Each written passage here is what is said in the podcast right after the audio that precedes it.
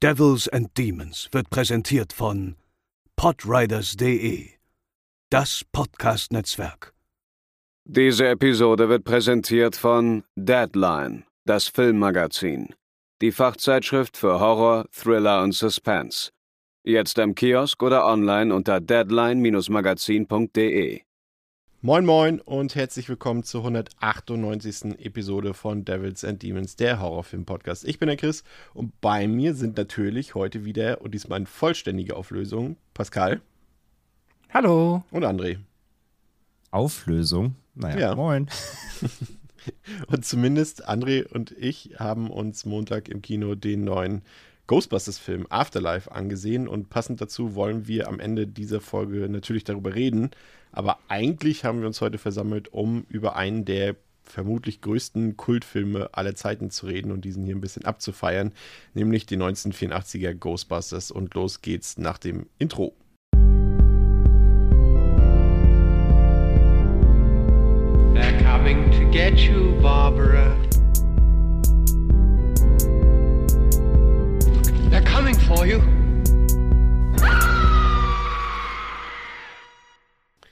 Ähm, ja, ich glaube, diesmal brauche ich nicht in die Runde fragen, wer von euch den Film schon mal gesehen hat. André würde jetzt einen schlechten Witz machen und Pascal würde mich bestätigen.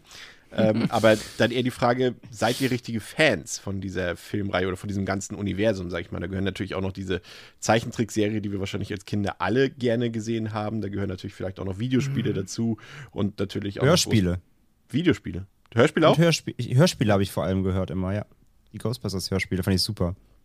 Waren das, waren das irgendwie, waren die eigens produziert oder waren das quasi Audiospuren von der Trickserie oder von mehr oder Film oder weniger. Ein bisschen anders geschnitten, aber es waren mehr oder weniger die Folgen ähm, aus, dem, aus, dem, aus der TV-Serie als Audio, aber die Kassetten habe ich immer zum Einschlafen gehört. Damit. Krass. Hat, hat jemand von euch auch mal Extreme Ghostbusters gesehen? Das soll ja eigentlich auch ganz gut gewesen sein, oder war ich schon zu alt für dann, glaube ich. Ich habe da mal, also ich habe davon ein paar Folgen gesehen, aber nicht mehr so verfolgt, sonst wie früher halt. Ne. Okay, aber ansonsten bist du schon kleiner Fan. Es ist schwierig. Ich finde immer, wenn du sagst, du bist ein Fan, dann haben alle auch immer so Erwartungen. Also ich bin, ich Fan. Ich Ghostbusters-Fan. Ich glaube du nicht. die Ghostbusters. Also, ich finde die Ghostbusters super und ich finde die unterhaltsam, aber wenn- ich glaube, ich bin kein Fan, sonst hätte ich irgendwie auch so ein Ghostbusters Overall und keine Ahnung. Und also ich glaube, ich bin, ich würde mich nicht als Fan bezeichnen, dafür ist es zu wenig, weil ich möchte auch nicht die Hardcore-Fans da irgendwie äh, beleidigen. Ähm, aber ich mag die Ghostbusters natürlich sehr gern.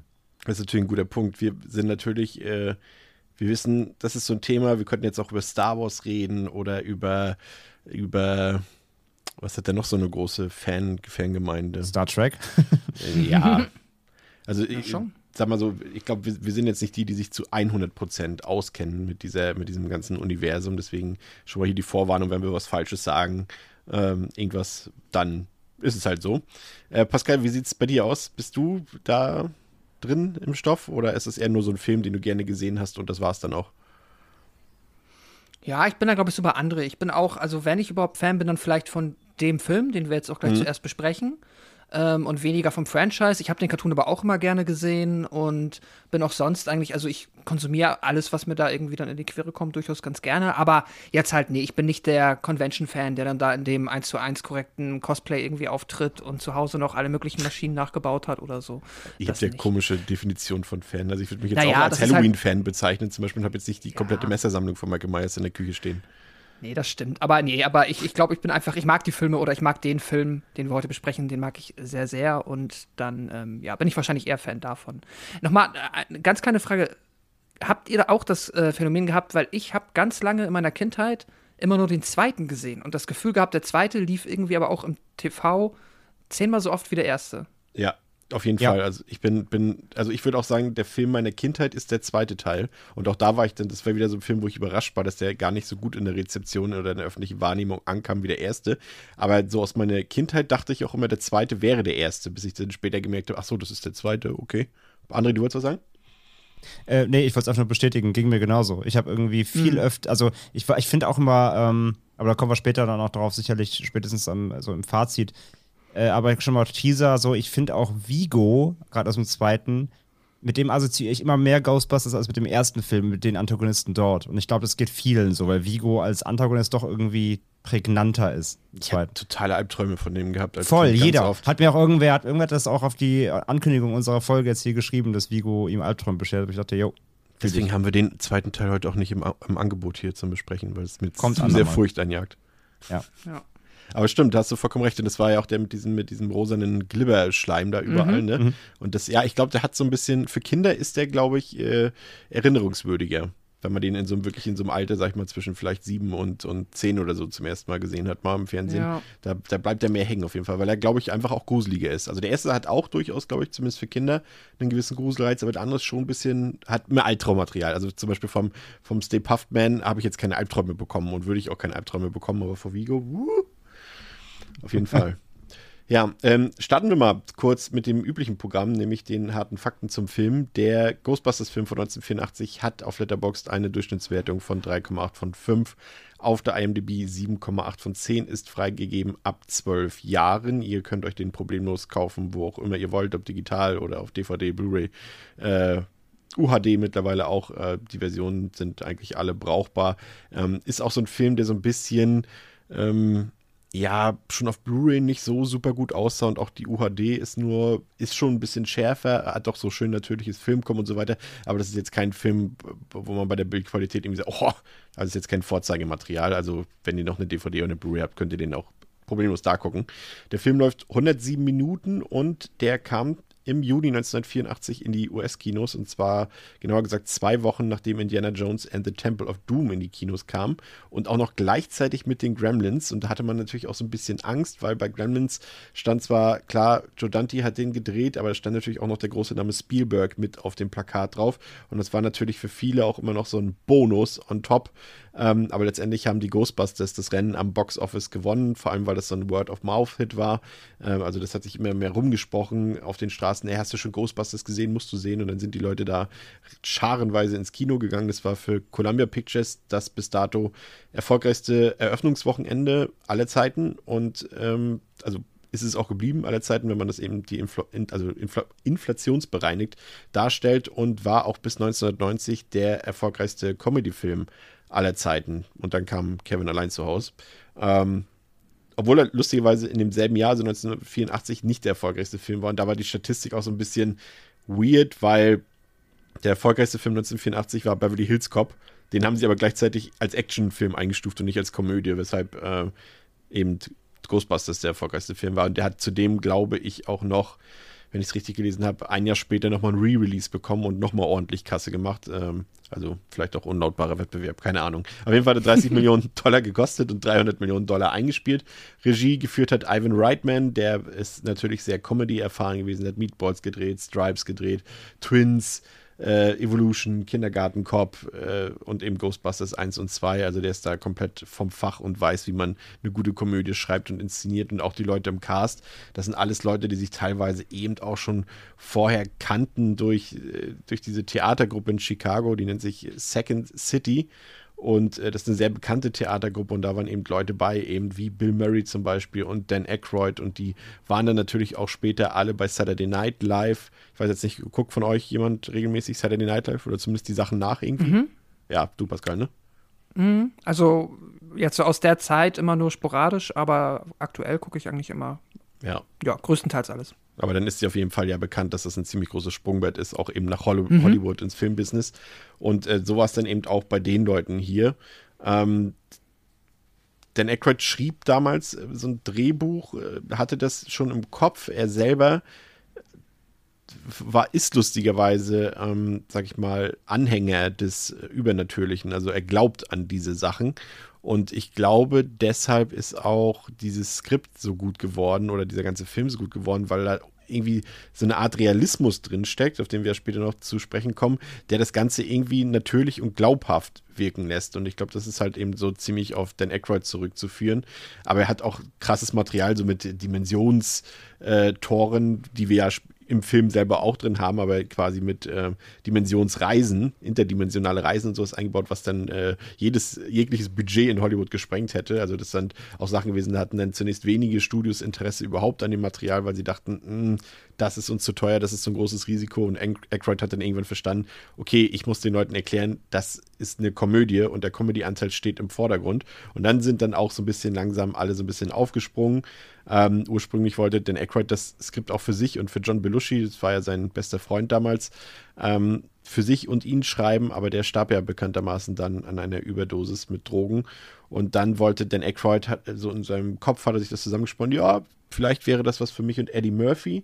Der konnte dann aber nicht und hat dann noch abgesagt. Er sollte später auch nochmal für die Rolle von äh, Winston sozusagen äh, vorsprechen, aber hat dann auch aus zeitlichen Gründen abgesagt und so kam dann Bill Murray ins Spiel. Und lustigerweise hieß der erste Draft des Skripts, ähm, hat auf den Namen Ghost Smashers gehört, Pascal.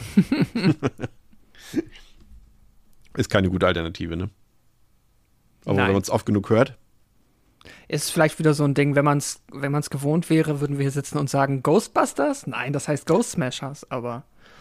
Ich meine, es, gi- es äh, mit Ghost Smashers gab es doch auch dann noch irgendwelche Folge-Gags und sowas. Ich meine, Go ich mein, Ghost Smashers wurde dann auch nochmal referenziert später. Also ich habe den, der über irgendeinen Gag mal über Ghost Smashers auch in irgendwelchen anderen Filmen dann äh, mal aufgegriffen gehört. Also ich glaube, das ist dann auch so ein bisschen unterschwellig auch noch in die Popkultur eingeflossen, dieser Name auf jeden Fall. War das nicht, nee, im dritten Teil war das nicht, dass sie sich es so nennen wollten, ne? Nee, Quatsch. Nee, im dritten war es tatsächlich nicht, aber ich, Ghost Smashers wird auf jeden Fall irgendwo referenziert. Aber Ja, ja. auch diese, da kommt der Punkt, nämlich bin ich Ghostbusters-Fan genug, um jetzt das genau zu wissen, leider. Die meisten so jetzt, diesen Podcast schalte ich jetzt ab.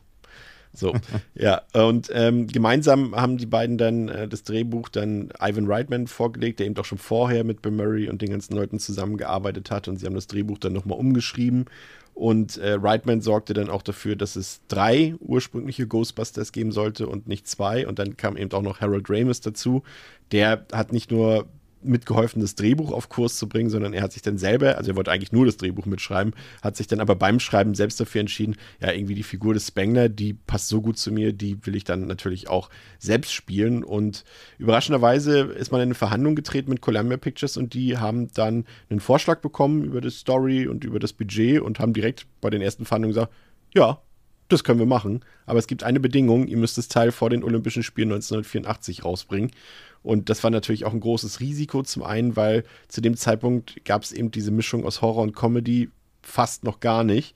Ähm, und auch, es war auch nicht so, dass es jetzt irgendwie bisher ein Film mit dieser Machart großartig kommerziell erfolgreich war. Zumindest wenn wir bedenken, 30 Millionen Dollar Budget war halt schon eine Riesenmenge. Und auch vom Timing her war das Ganze schwierig ähm, zu bewerkstelligen. Da haben sie am Ende auch ein bisschen, ja, ein bisschen tricksen müssen. Also es sind teilweise, wenn man hinguckt, ich, mir ist es jetzt nicht so extrem aufgefallen, aber es gibt wohl äh, sichtbare, ähm, wie sagt man auf Deutsch, Wire, äh, Drähte, sichtbare Drähte im Film und äh, auch teilweise unfertige Effekte. Ich weiß jetzt nicht, ob man das in den heutigen Versionen immer noch sieht, weil ich gehe mal davon aus, dass sie es dann irgendwann zwischenzeitlich bestimmt für die Heimkino-Version auch dann entfernt haben, wenn man irgendwie mal ein Kabel oder ein Draht oder sowas gesehen hat. Aber auf jeden Fall musste das Ding innerhalb von einem Jahr gestemmt werden, diese ganze Produktion.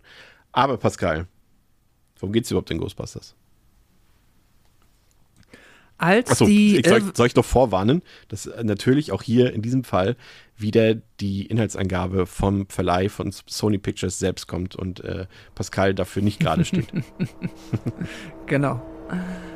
Als die irrwitzigen Universitätsprofessoren Peter Venkman, Way Stans und Egon Spengler gefeuert werden, entschließen sie sich, New York City als Leiter einer privaten Geisterjägeragentur von Geistern zu befreien. Ihr erster Auftrag ist die Rettung der hübschen Cellistin Dana Barrett und des Sonderlings Louis Tully, die versehentlich das Höllentor geöffnet haben. Direkt in ihrem Wohnhaus. Ja, dann äh, wollen wir mal loslegen. Also wir, wir befinden uns in New York in einer ja bekannten und großen Bibliothek, in der es scheinbar spukt. Und zu Untersuchungen werden dann die drei Parapsychologen, Pascal hat es eben schon genannt, Wenkman, Stans und Spengler, von der Universität zur Hilfe gerufen. Und in der Tat scheinen merkwürdige Dinge vor sich zu gehen dort, denn plötzlich taucht sogar ein echter Geist auf und damit haben selbst die drei, äh, ja, die drei Wissenschaftler nicht so wirklich gerechnet. Stans hat es zumindest gehofft, aber damit gerechnet hat er vermutlich nicht. Und dann entpuppt sich der zunächst harmlos erscheinende Geist auch noch als böser Gruselgeist. Aber dann müssten die drei, nachdem das Problem beseitigt ist, als sie dann zurück auf den Campus kehren, müssen sie erfahren, dass die Universität ihnen äh, ja die Mittel und die Räumlichkeiten gestrichen halt hat und ähm, deshalb unsere kommenden Helden, noch sind sie ja keine, nun auf der Straße sitzen. Ähm, wir haben da, André, ja, drei völlig verschiedene Figuren, wenn man so will. Ne? Wir haben ja den Wankman, der ist, ich würde mal so sagen, das ist so ein Verkäufertyp. Ne? Der kann dir Sachen aufschwatzen, die du eigentlich gar nicht haben willst. Der ist auch ein bisschen hipper als die anderen beiden, aber man merkt auch, der war nie so richtig gut in der Schule, weil er irgendwie dann sich doch ein bisschen zu schade war, da vollen Einsatz zu zeigen, der vielleicht auch ein bisschen zu faul war. Er hat technisch auch nicht wirklich Ahnung, zumindest ist er der, der technisch am wenigsten Ahnung hat von den Ghostbusters. Aber dafür ist er halt ein sehr smarter Typ, ne? Und er wird natürlich auch super gespielt von Bill Murray. Ja, absolut. Und er ist halt auch der, er ist halt nicht der Nerd. ja. Zumindest äh, nicht, nicht so auf die Weise wie die anderen beiden. Ähm, er, er, hat zwar auch einen Doktor, was er immer wieder gerne betont, aber so in was so richtig, weiß auch so richtig keiner.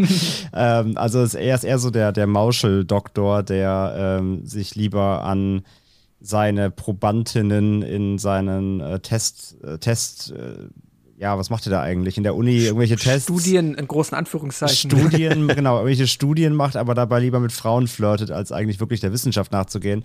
Wohingegen eben Ray und ähm, Egan ja eben wirklich deutlich eben wissenschaftlich interessiert sind und äh, forschen und tun und machen. Und er ist eher mehr Frauenheld als, äh, oder versucht es zumindest, äh, Frauenheld zu sein als äh, wirklich Wissenschaftler. Aber wie du schon sagst, dafür ist er eben der Sprücheklopfer. Er ist der, der reden kann. Er ist, äh, er ist so der, der, er ist die Rampensau der Ghostbusters. Und das macht Bill Murray absolut herrlich, ja. Ja, dann Pascal haben wir Stans, der von Dan Aykroyd gespielt wird. Er ist immer optimistisch, vielleicht auch ein bisschen naiv, würde ich sagen, aber er ist, um es mal auf Englisch zu sagen, ein True Believer. Ne? Also quasi im Endeffekt mhm. auch so, wie Dan Aykroyd in echt war. Äh, da hat er gesagt, er ist damals aufgewachsen und hat schon in seiner Kindheit auch Sachen erlebt, äh, die er gemeint hat, nein, die kann man nicht erklären, ohne hier übernatürliche Sachen heranzuziehen und so weiter. Und ich finde, er hat sich da auch selber diese Rolle dann auch auf den Leib geschnitten, äh, geschrieben. Ja, absolut. Äh, ich mag seine Rolle auch sehr. Die Figur, die er verkörpert, es ist so dieses er hat dieses Selbstverständnis in sich drin halt von Anfang an, dass es das halt gibt. So, das ist jetzt halt weniger ein Glauben für ihn als ein Wissen und es geht nur darum, das irgendwie festzustellen. Und dann hat er auch diesen fantastischen Enthusiasmus, dass er halt immer, wenn ähm, dadurch entsteht dieser fantastische Kontrast zwischen ihm und Wankman, dass immer, wenn halt irgendetwas mit Geistern passiert, auch wenn es super schlecht ist, gerade für alle Beteiligten oder zumindest eine Gefahr darstellt, er halt viel zu sehr von der Tatsache, dass da jetzt ein Geist ist, begeistert ist, als dass er sich dann der Gefahr bewusst wird. Das hat halt natürlich dann ähm, ja, es ist super geschrieben, weil das halt vortreffliches Com Comedy-Potenzial bietet, das äh, ja, das Drehbuch dann an der Stelle auch immer wieder ausnutzt. Ja, und dann haben wir als drittes äh, Egan Spengler, der ist so ein bisschen, ja, ich würde schon fast sagen, ein bisschen der Klischee-Wissenschaftler. Also er könnte jetzt, um ehrlich zu sein, auch eine Figur in der bei Big Bang Theory oder so sein. Ähm, er ist auch ich so ein finde bisschen, aber, ja, erzähl's mal. Ich, ich, ich weiß genau, was du meinst. Ich finde aber dadurch, dass er halt von Harold Ramis gespielt wird, hat er trotzdem noch sowas, der ist so, er hat noch seine eigene Autorität, weil er ja. auch so groß ist und so eine tiefe Stimme hat und dann auch immer so ernst. Also der ist nicht so derpy wie jetzt ein Sheldon oder so. Nee, nee, er ist eher, man hat, ihn hat trotzdem was Cooles an sich. Man hat ihn verglichen mit, mit Mr. Spock. Also er ist mhm, zwar genau. super schlau, weiß alles und so weiter und ist auch vielleicht an emotionalen Beziehungen nicht interessiert, aber er hat diese, er ist halt trotzdem eine Autorität, eine anerkannte mhm. sozusagen, so wie du es schon sagst, genau. Aber man muss ja sagen, ähm, André, das ist wirklich hier mit Ramis, mit, ähm, mit Murray, mit Aykroyd und später ja auch noch mit, ähm, mit Ernie Hudson, äh, ja auch wirklich die perfekte Besetzung. Und man merkt, dass die zum großen Teil eben schon zusammengearbeitet haben, dass die privat sich kennen, privat befreundet waren.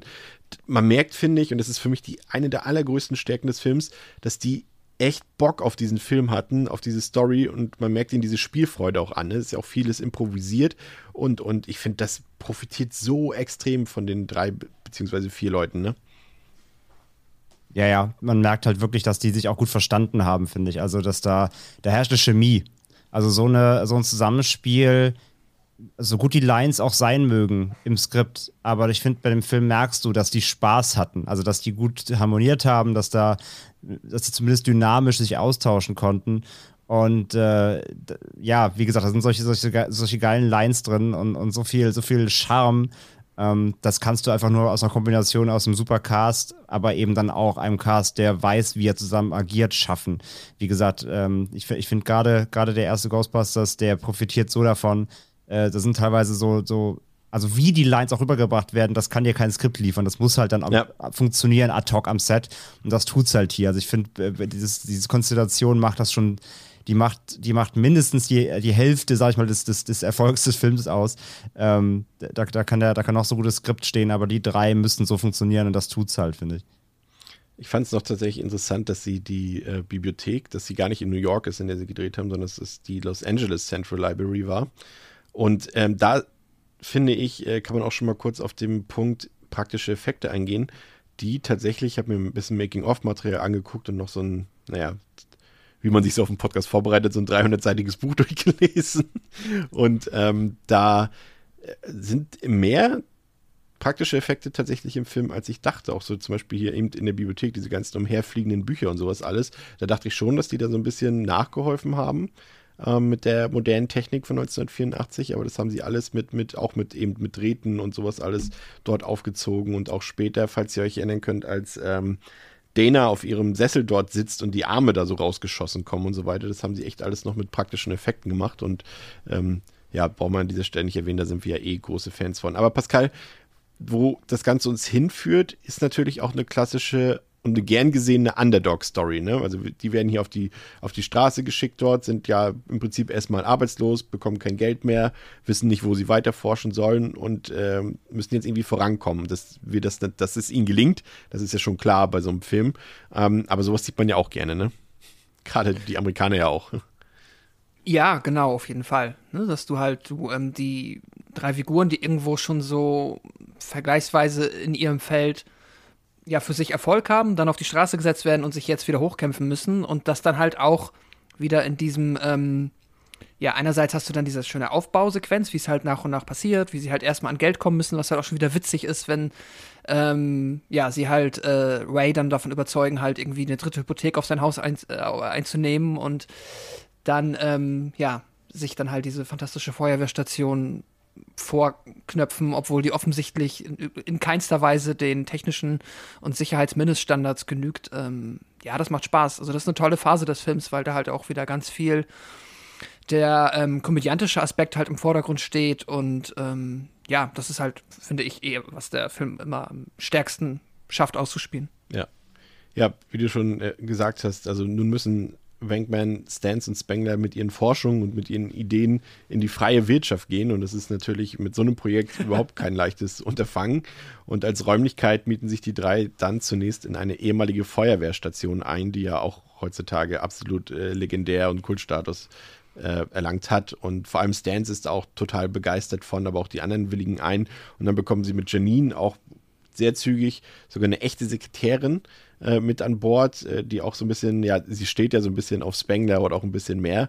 Und äh, das ist dann auch so ein bisschen seine Art, ja, das ist, glaube ich, das Pascal, was ich so ein bisschen meinte, was so in Richtung Big Bang Theory geht, dass er dann, äh, sie fragt ihn ja, glaube ich, was hast du für Hobbys oder sowas oder keine mhm. Ahnung, oder für Interessen. Er macht so, ich sammle Sporen, Grünspann und Schimmelpilze.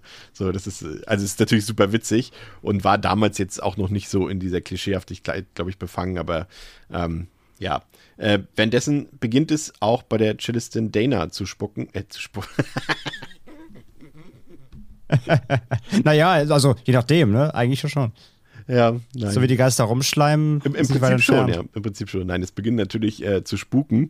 Und ähm, so bekommen die neu ins Leben gerufenen Ghostbusters direkt auch mal ihre erste Kundin. Und besonders Peter Wenkman scheint aber nicht nur aus beruflichen Gründen sofort interessiert zu sein. Zwinker, zwinker. Auf jeden Fall geht äh, Wenkman mit in Danas Wohnung, um sich den angeblichen Spuk mal anzusehen. Und da, gerade auch in dieser Phase des Films, sehen wir auch André natürlich New York als Drehort, was damals ja also das denken wir heute immer, ja, die große Metropole und New York. Aber wir haben ja auch schon bei anderen Filmen, ähm, auch bevor du hier bei uns mit an Bord warst, auch schon über das Thema geredet. Zum Beispiel bei Maniac. New York war halt in den 80er Jahren ähm, ja, nicht unbedingt der schönste Ort auf Erden, gerade weil ja auch die finanzielle Misswirtschaft so ein bisschen eine Rolle gespielt hat und die ganze Straßengewalt. Also es war schon in vielen Stadtteilen ganz schön runtergekommen. Ja, absolut. Ähm, wobei ich finde tatsächlich, dass Ghostbusters jetzt nicht so räudig ist. Also ich finde, also der Film ist schon sehr grau, wenn er draußen spielt. Also die Stadt ist schon sehr, wirkt fast ein bisschen trist in ihrer Größe. Aber ich finde jetzt nicht, dass, also jetzt kein Cruising halt, ne? Also ich finde jetzt nicht, dass, dass Ghostbusters jetzt so in New York da so als, als Loch in, in, zur Schau stellt. Ich finde sogar, das ist beim zweiten fast noch mehr, weil da siehst du auch, finde ich, mehr Geister dann doch in den Straßen teilweise. Mm, aber ja, ich, generell hast du natürlich recht. Also der, der Film ist relativ grau in grau so. Es ist schon so graues Beton, Großstadtbild, das sich da abgibt. Ähm, ähm, ach so, und äh, was ich noch sagen wollte, eine meiner, meiner Favoriten-Szenen so in dem Part jetzt ist, äh, wo sie zum ersten Mal die Feuerwache betreten und dann will Wankman halt so ein bisschen, beziehungsweise Wankman und, ähm, und Egon wollen so ein bisschen, ja, so ein bisschen handeln, ne? Und sagen so, mhm. ja, es ist schon alles ein bisschen runtergewirtschaftet hier und so, ja, das müsste ja auch gemacht werden und ähm, versuchen das, das so ein bisschen schlecht zu reden, das Objekt, damit der Preis sinkt. Und dann kommt halt so Ray reingeplatzt und meint so, äh, nee, kommt, der kommt ja mit der, mit der Feuerwehrstange runter und meint so, ja. ah, das ist das beste Haus aller Zeiten, mega geil, voll super. Und die, und die Verkäuferin so, ja, ja, guckt ihn so an und, und, äh, und Wakeman und, und Spangler sind halt so, ah, oh, scheiße. das ist, ist, ja, ist ja also, wirklich der, der, Also ja, okay, wir nehmen es das ist ja wirklich der beste Part des Films, gerade diese, diese Phase, finde ich. Auch äh, als sie dann dieses Schild draußen anbringen und es so ganz dezent mit so einer eher verschnörkelten, aber simplen Schrift irgendwie so Ghostbusters draufstehen, dann sagt, äh, sagt äh, Bill Murray doch auch irgendwie so, das auffälliger ging es wohl nicht oder so. Ja, ja, genau. das ist schon, ja. das ist schon super. Echt das ist, cool das gemacht, ist sehr, sehr ja. gut, ja. Ja, aber was ich eigentlich sagen wollte vorhin genau mit New York ist eben, dass der Film ähm, eben diese, diesen Mut bringt, eben New York hier zu nutzen dafür und irgendwie auch so eine Liebeserklärung damit so an die Stadt ähm, ausspricht, finde ich. Das sagt ja auch äh, Winston am Ende, glaube ich, irgendwie so, I love this town oder so. Das ist ja, glaube ich, der letzte Satz des ganzen Films, ganz am Ende. Und ähm, mhm. das fand ich eigentlich auch sehr bemerkenswert. Aber zum Teil wurde eben auch in Los Angeles gedreht, zumindest die Soundstage-Aufnahmen dort. Und Bill Murray war da kein großer Fan von, weil da es immer Schwierigkeiten gab. Und er kam dann irgendwie ans Set und dann hieß es noch, ja, Bill, du musst leider noch zehn Minuten warten, wir müssen noch die Beleuchtung nochmal ändern und hier den Ton und so weiter. Und das hat er total gehasst, weil er wohl sehr ungeduldig war und äh, musste dann immer, ich glaube, sie haben, wenn ich es richtig verstanden habe, haben sie ihn dann immer in irgendeinem Sushi-Restaurant ganz in der Nähe des, äh, des, der Soundstage oder des Studios dort äh, geparkt und dann ihn quasi erst dahin gerufen. Und wenn er dann wirklich kommen sollte, dann äh, äh haben sie ihn irgendwo jetzt, Bill, jetzt äh, kannst du vorbeikommen und so. Ja, und äh, dort haben sie tatsächlich auch eine fast identische Feuerwehrstation gefunden in Los Angeles und so konnte man quasi in beiden Metropolen sozusagen drehen, auch Szenen aus dem aus der Feuerwehrstation. Was natürlich hier noch, was mich interessieren würde, Pascal, ähm, natürlich, wie gesagt, aus heutiger Sicht beurteilt. Damals ist das eben was gewesen, wo wir alle drüber gelacht haben. Auch heute sieht man das natürlich vielleicht schon ein bisschen anders, aber äh, Verhalten gegenüber Dena ist schon ein bisschen aufdringlich, oder? Ja, das ist tatsächlich, das fällt halt schon jetzt heutzutage auf. Das ist ähm, leider auch so ein bisschen die Dynamik zwischen den beiden. Also er ist halt einerseits wirklich nur oberflächlich daran interessiert, den übernatürlichen Geschehnissen bei ihr nachzugehen und halt vielmehr daran interessiert, sie dort ähm, ja, irgendwie zu einem Date zu überreden und er akzeptiert dann auch so das erste Nein, wenn man ehrlich ist, nicht wirklich. Also das ist, äh, ja, also jetzt aus heutiger Sicht durchaus, ja, problematisch. Ähm, und später halt dann, ja, geht's halt dahin, dass er halt, er muss nur so lange sie quasi nerven, bis sie davon überzeugt ist. Also das kann man natürlich, ja, das ist, wird heute so nicht mehr gedreht werden und ähm, damit muss man irgendwie leben können an der Stelle ähm, oder auch nicht. Aber ja, kann man auf jeden Fall, glaube ich, nicht verneinen und auch nicht wegargumentieren, dass das ein bisschen problematisch ist. Ich habe auch noch, wo André gerade diesen äh, den tollen Joke genannt hatte, ich liebe auch noch den, weil den wollte ich dann zumindest erwähnt haben, noch, wenn sie aus der Uni kommen und es jetzt darum geht, dass sie in der freien Wirtschaft sind, einfach dieser fantastische Vergleich, der so dieses Unileben von Menschen, die nur an der Uni gearbeitet haben, aufzeigen. Wenn, wenn Ray sagt halt so, ah, ich habe schon mal in der freien Wirtschaft gearbeitet, es ist fürchterlich. Die Menschen erwarten Ergebnisse. Das ist äh, grandios. Ja, das, das, das stimmt. Ich habe ja auch beruflich viel mit Leuten zu tun, die äh, vorher wissenschaftliche Mitarbeiter waren und jetzt zum ersten Mal mhm. quasi außerhalb der Uni arbeiten, ist auch immer, glaube ich, ein Kontrastprogramm. Das ist, glaube ich, ziemlich gut dargestellt da auch, ja. Und dann äh, kommt es zum ersten offiziellen Einsatz der Ghostbusters, nämlich in diesem einen Hochhaus. Und äh, da machen sich Wankman, Stans und Spengler auf und das ist dann, die ganzen neuen Sachen kommen da zum Einsatz. Ihre neue Arbeitskleidung, das kultige Auto, also der Ecto One und die ganzen, ja, anspruchsvollen und technischen Geräte, mit denen sie angeblich ja die Geister bekämpfen und einfangen können, die Protonstrahler, die Geister fallen. Ihr wisst Bescheid darüber, brauchen wir, glaube ich, keinem großartig erklären. Und Schuld an dem Spuk im Hochhaus ist ein grüner, kleiner, sich schlecht benehmender Geist namens Slimer, der sich zunächst auch nicht einfangen lassen will. Und so geht dann auch mehr Einrichtungen in dem Gebäude kaputt, als der grüne Geist Schleim verteilen kann. Und letztlich gelingt es dann den Ghostbusters, aber doch noch das Problem zu beseitigen. Und André, auch hier wieder eine Sache, die ja auch legendär geworden ist. Ne? Also wir haben ja diese ähm, Anzüge, diese Kostüme der Ghostbusters, die wurden ähm, geschaffen von der ja vor zehn Jahren, glaube ich, verstorbenen Kostümdesignerin Theone Aldridge und die auch mal einen Oscar gewonnen hat für The Great Gatsby 1974. Aber was sie da gemacht hat, ist natürlich auch perfekt. Ne? Diese Arbeitskleidung, die einfach auch dazu beiträgt, zu dieser Glaubwürdigkeit, ne? dass wir das einfach so, ohne zu hinterfragen. Ich finde, es ist im Film, es gibt ganz wenige Filme auf der Welt, die es, glaube ich, schaffen, mir, die versuchen, mir irgendwelche übernatürlichen Sachen zu vermitteln, die ich aber dann einfach ohne Nachdenken hinnehme. Und Ghostbuster ist einer davon, weil er diese Welt so zeichnet, als wäre das eben, ja, das ist halt ein Beruf, Ghostbuster, ne? Und deswegen tragen die halt auch ihre Arbeitsklamotten, die halt so aussehen, als wären sie jetzt, äh, werden sie nicht Klempner oder Dachdecker Genau, oder wären Handwerker. sondern als wären sie Ghostbuster. Kennt man doch die Ja. Kostüme, ne? Das ist fantastisch. Ja, ja, genau. Diese, diese Hosenanzüge, die sie haben, also ist ja nur ein Blaumann, nur in weiß, also in beige.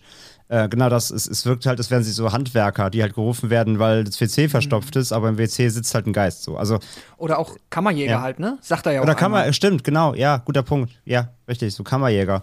So, Kakerlaken sind halt Geister, die das Essen fressen, so. Und ähm, genau, wie du sagst, Chris, dass er das so als selbstverständlich nimmt. Und es ist halt einfach, ne, die haben halt ein, die haben halt ein Dienstfahrzeug, die haben halt ein Büro, die haben, ähm, die haben Ausrüstung und halt, äh, so, genau, das ist halt alles aufgebaut, als ob das, als ob sie quasi bei Stepstone nach Ausschreibung machen können, wir suchen einen neuen Ghostbuster, so, ne? Und, äh, Ghostbuster Azubi kann sich bewerben.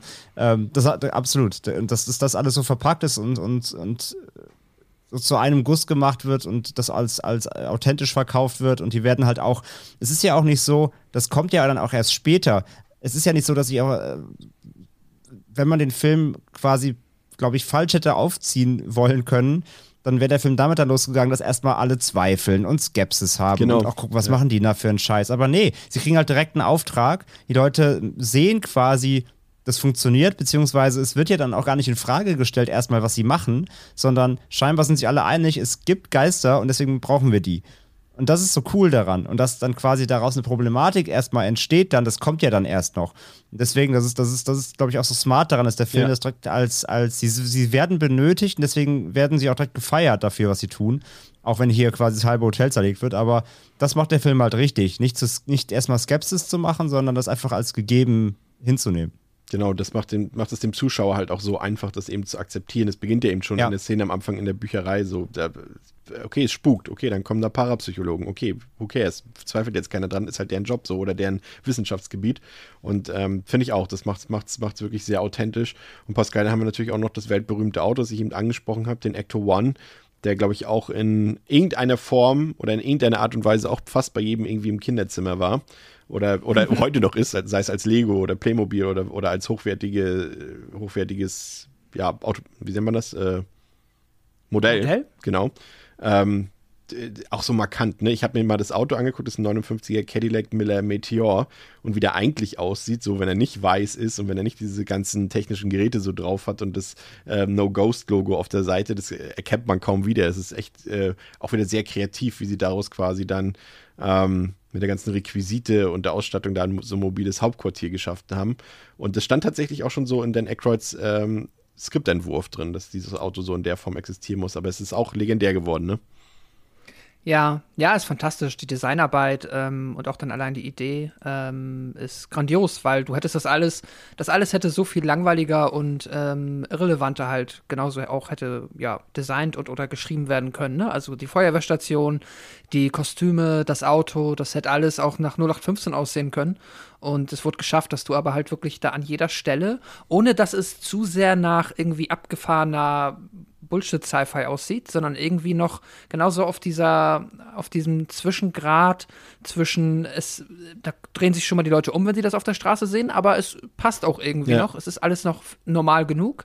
Genauso auf diesem Grad wurde das, finde ich, richtig perfekt auf diesen Film zugeschnitten und dadurch hast du jetzt halt so viele ja, Dinge, die ikonisch sind und das Auto, ja, ist hier, spielt ja, denke ich mal, in einer Liga mit ähm, Back to the Future. Jetzt fällt mir da natürlich der Typ des, äh, des Autos nicht ein, aber ja, ihr wisst, was ich meine. DeLorean? DeLorean, ja, danke. Dieses Wort ist mir entfallen. Ja, äh, Ähm, total. Und, und es ist auch eben so, und ich finde, das, das ist auch so eine, so eine Detailarbeit, so eine Detailverliebtheit, die da auch zur Geltung kommt, die man sonst, ich erinnere da, ich muss immer, wenn ich an sowas denke, muss ich immer an Star Wars denken, also an die äh, erste Trilogie. Ähm, dass du diese ganzen Gegenstände, diese Ausrüstungsgegenstände, diese Klamotten, die sehen halt auch alle benutzt aus. Ne? Die sehen so aus wie Industriegegenstände und Homemade aber gleichzeitig. Ne? Also du siehst bei der Ausrüstung der Ghostbusters, okay, das haben sie selber gemacht, aber es sieht so aus, als könnte man es benutzen und es sieht auch so aus, als wurde es schon benutzt. Und ich finde, das, was du halt eben auch sonst bei Star Wars immer gab, was mich so fasziniert hat, das spielt zwar im Weltraum und es ist alles irgendwie gefühlt so Science Fiction und so weiter, aber trotzdem sieht alles so aus, als wären die Raumschiffe schon seit hunderten Jahren äh, dort im Einsatz gewesen. Da ist auch mal Dreck oder da sind mal Schramm dran und sowas alles. Und das hast du hier, finde ich, auch bei dieser Ausrüstung. Das sorgt alles eben dafür, dass das, obwohl der Film dir ja im Prinzip was Albernes erzählt, wirkt es nie albern und du schluckst es einfach als Zuschauer. Und äh, andere, irgendwie hat man sogar Bock da mitzumachen bei den Ghostbusters, ne? Ja, ich sag ja, ich würde mir sofort bei Idealo äh, aus Stepstone Stellenausschreibung, wir suchen Ghostbusters Azubis, mach ich sofort. Ja, das Schlimme ist, das gibt es ja tatsächlich, aber leider bezahlt es keiner. Ja, genau. Ja, das stimmt leider. In der echten Welt werden, wird das nicht so einfach hingenommen, das stimmt. Ja. Ja, dann ist natürlich noch Slimer da, der äh, im ersten Teil jetzt ja noch gar nicht so omnipräsent ist, der hier nur einmal eingefangen wird, ähm, der ja auch eigentlich Onionhead tatsächlich heißt. Und äh, sie haben ihn dann auch tricktechnisch natürlich auch wunderbar gemacht. Weil bin ich auch immer wieder erstaunt, also der Film hat, hat ein paar Effekte, ganz wenige, an denen so ein bisschen ähm, der Zahn der Zeit genagt hat, aber so Sachen wie im Slimer, das sieht einfach super cool aus. Vor allem ja. auch, wenn dann auch die Practicals da wieder da drin sind. Sie haben ja auch mehrere lebensgroße Nachbildungen von ihm gemacht und das ist ja dann so eine bewegliche Puppe gewesen, wo sich auch so einzelne Sachen, zum Beispiel die, die Augenbrauen, die Augen und sowas alles durch Kabeln und Elektronik haben steuern lassen, so Animatronic-mäßig. Und das ist eben so, da merkst du halt einfach, alle Leute, auch wenn ich mich da wiederhole, aber es ist nun mal, man sieht es halt in jeder Sekunde des Films, alle Leute, andere haben Bock gehabt, ihr Bestes zu geben für diesen Film, ne? Ja, ja, absolut. Das, also das fängt ja, wie gesagt, beim Maincast an, aber eigentlich sind alle nice. Auch hier der, ähm, ach, der, der kommt ja noch, wie, wie heißt der? Der, dieser Prüfer, der noch kommt. Ähm, ah, ja. Ach mein Gott, ja. Ähm, Wer spielt den denn nochmal? Ich habe gerade den, den Namen. Dickless. ja, genau. Ja. ähm. äh, auch, auch, auch, auch der ist egal, der kommt da gleich noch. Auf jeden Fall auch der ist super. Also jeder, jeder lehnt sich auch in seine Rolle so rein, finde ich, in dem Film. Also, aber ohne over zu acten. Also nur wenn es sein muss, zum Beispiel natürlich äh, vor allem Sigourney Weaver später, aber aus Gründen. Aber ich finde, jeder, jeder Schauspieler aus dem Cast spielt seine Rolle so, so mit Leidenschaft und lehnt sich da so rein, auch Rick Moranis und so. Ja. Die, die, gehen da so alle drin auf. Und diese Spielfreude, die gibt dem Film halt auch ganz, ganz viel, ganz viel Spaß einfach. Die haben den. Walter äh, Peck heißt er. Ja, Walter Peck, genau. Ja, genau, Walter Peck, ja. Danke. Aber das ist schon die entscheidende Szene mit dem Dickless. Das ist ja, ich meine, heute muss ich da irgendwie nicht mehr drüber lachen. Damals war das wohl der größte Gag überhaupt im Film, im Kino, habe ich gelesen. Ähm, aber dass der Schauspieler dann auch in den Wochen nach den ersten Kinovorstellungen auch wirklich öffentlich angegangen wurde in Restaurants und sowas, oh weil sie den alle so unsympathisch fanden. Also der hat tatsächlich so ein, sag ich mal, für den war diese Dickless-Sache nicht ganz so witzig, weil sie ihn darauf auch immer angesprochen haben und gesagt haben, ja, du hast ja keinen, ne? Und so weiter. Also, ja, wie dem auch sei. Äh, auf jeden Fall geht jetzt so richtig das Geisterfieber in New York um. Und äh, die Ghostbusters werden jetzt durch ihren Einsatz äh, stadtbekannt und müssen irgendwie an jeder Ecke paranormale Erscheinungen besichtigen, bekämpfen und einfangen. Und um all diese Arbeit zu bewerkstelligen, benötigen die drei Herrschaften aber dann auch noch Unterstützung in der Form eines vierten Kollegen. Und ähm, diese findet man dann auch, diese Unterstützung in Form von Winston Zeddemore, der ab jetzt der vierte Ghostbuster ist auf den wir gleich dann auch nochmal zu sprechen kommen. Und äh, trifft sich dann mit Dana, zum einen natürlich, um zu flirten äh, und zum anderen natürlich auch, um ihr seine gewonnenen Informationen über die Erscheinungen in ihrer Wohnung mitzuteilen, denn dabei könnte es sich um Gozer handeln. Gozer, der Vernichter, ein Gott und gleichzeitig ein Shapeshifter, der mit Hilfe des Halbgottes Sul und des Dämonen Vince Clorto droht, auf die Erde zurückzukehren. Und ausgerechnet diese beiden Kreaturen befallen nun Dana und ihren Nachbarn Louis Tully. Und die beiden sind quasi Schlüsselmeister und Torwächterin und müssen sich dann für die Ankunft von Gozer bereit machen. Und die besessene Dana versucht nun, ihren Schlüsselmeister zu finden. Und da gibt es dann ja auch eine sehr ja, erotisch aufgeladen, aber gleichzeitig sehr witzige Szene, denn sie weiß eben nicht, dass ihr Nachbar Louis, der ähm, Schlüsselmeister ist, sondern sie denkt, dass es Wankman ist. Und äh, ja, da kommt es dann auch zu einer guten Szene, über die wir gleich noch reden können. Und der eigentliche Schlüsselmeister dann eben in der Gestalt von Louis wird dann von der Polizei aufgesammelt und zu den Ghostbusters gebracht. Und ich finde gerade diese Verwechslungsszene zwischen Dana Wankman und Louis, äh, die ist schon ziemlich gut gelungen, muss ich sagen. Also im ursprünglich stand ja im Drehbuch auch, dass Wankman eine Romanze mit einem interdimensionalen Wesen eingehen sollte.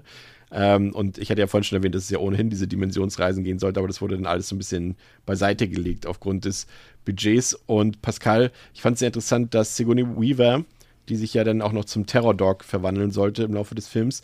Sie hat diesen Terror Dog vor Ivan Reitman in ihrer Audition tatsächlich performt, weil sie nicht wusste, dass das später mit einem Spezialeffekt gelöst werden würde. Sie dachte wirklich, sie muss den spielen und hat dann wohl eine sehr, sehr krasse Performance hingelegt. Und Ivan Reitman hat gesagt: Okay, du kriegst die Rolle, aber bitte mach das nie wieder in deinem Leben. wow.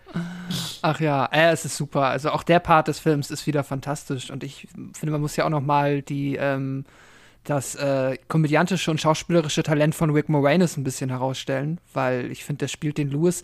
Der ist natürlich auch, also der ist sehr überzeichnet. Also er ist wirklich so der Loser unter den Losern. Er ist halt, äh, ich glaube, Steuerberater, ne? Genau. Und ähm, hat dann halt irgendwie seine eigene Party, wo dann halt auch irgendwie nur andere Steuernerds einlädt und ist halt super in Dana verschossen. damit, er, damit er alles absetzen kann. Genau. Ja, das ist auch so geil. Ja. Das ist echt, er ist halt irgendwie schon super und ja, ich kann, ich glaube, manche Menschen finden ähm, ihn immer so ein bisschen drüber, auch die Rolle. Ich finde es halt super. Er ist halt wirklich so der, ja, er ist halt so der Loser. Aber dann wird er zum, ähm, zum Schlüsselmeister. Und ja. äh, das ist, und wenn er halt dann als Schlüsselmeister durch die Straßen New Yorks läuft und dann halt so in diesem Fantasy-Jargon mit den ja, normalen Menschen spricht und er dann mit dem Pferd dort diskutiert, so, keine Angst, wir werden sie bald, wir werden, wir werden alle frei sein. Es ist, es, hat, es ist, ist sehr, sehr witzig. Es ist ganz grandios, ja. ja. Das, das krasse ist ja, dass tatsächlich John Candy diese Rolle spielen sollte ursprünglich. Uh. Ach, krass.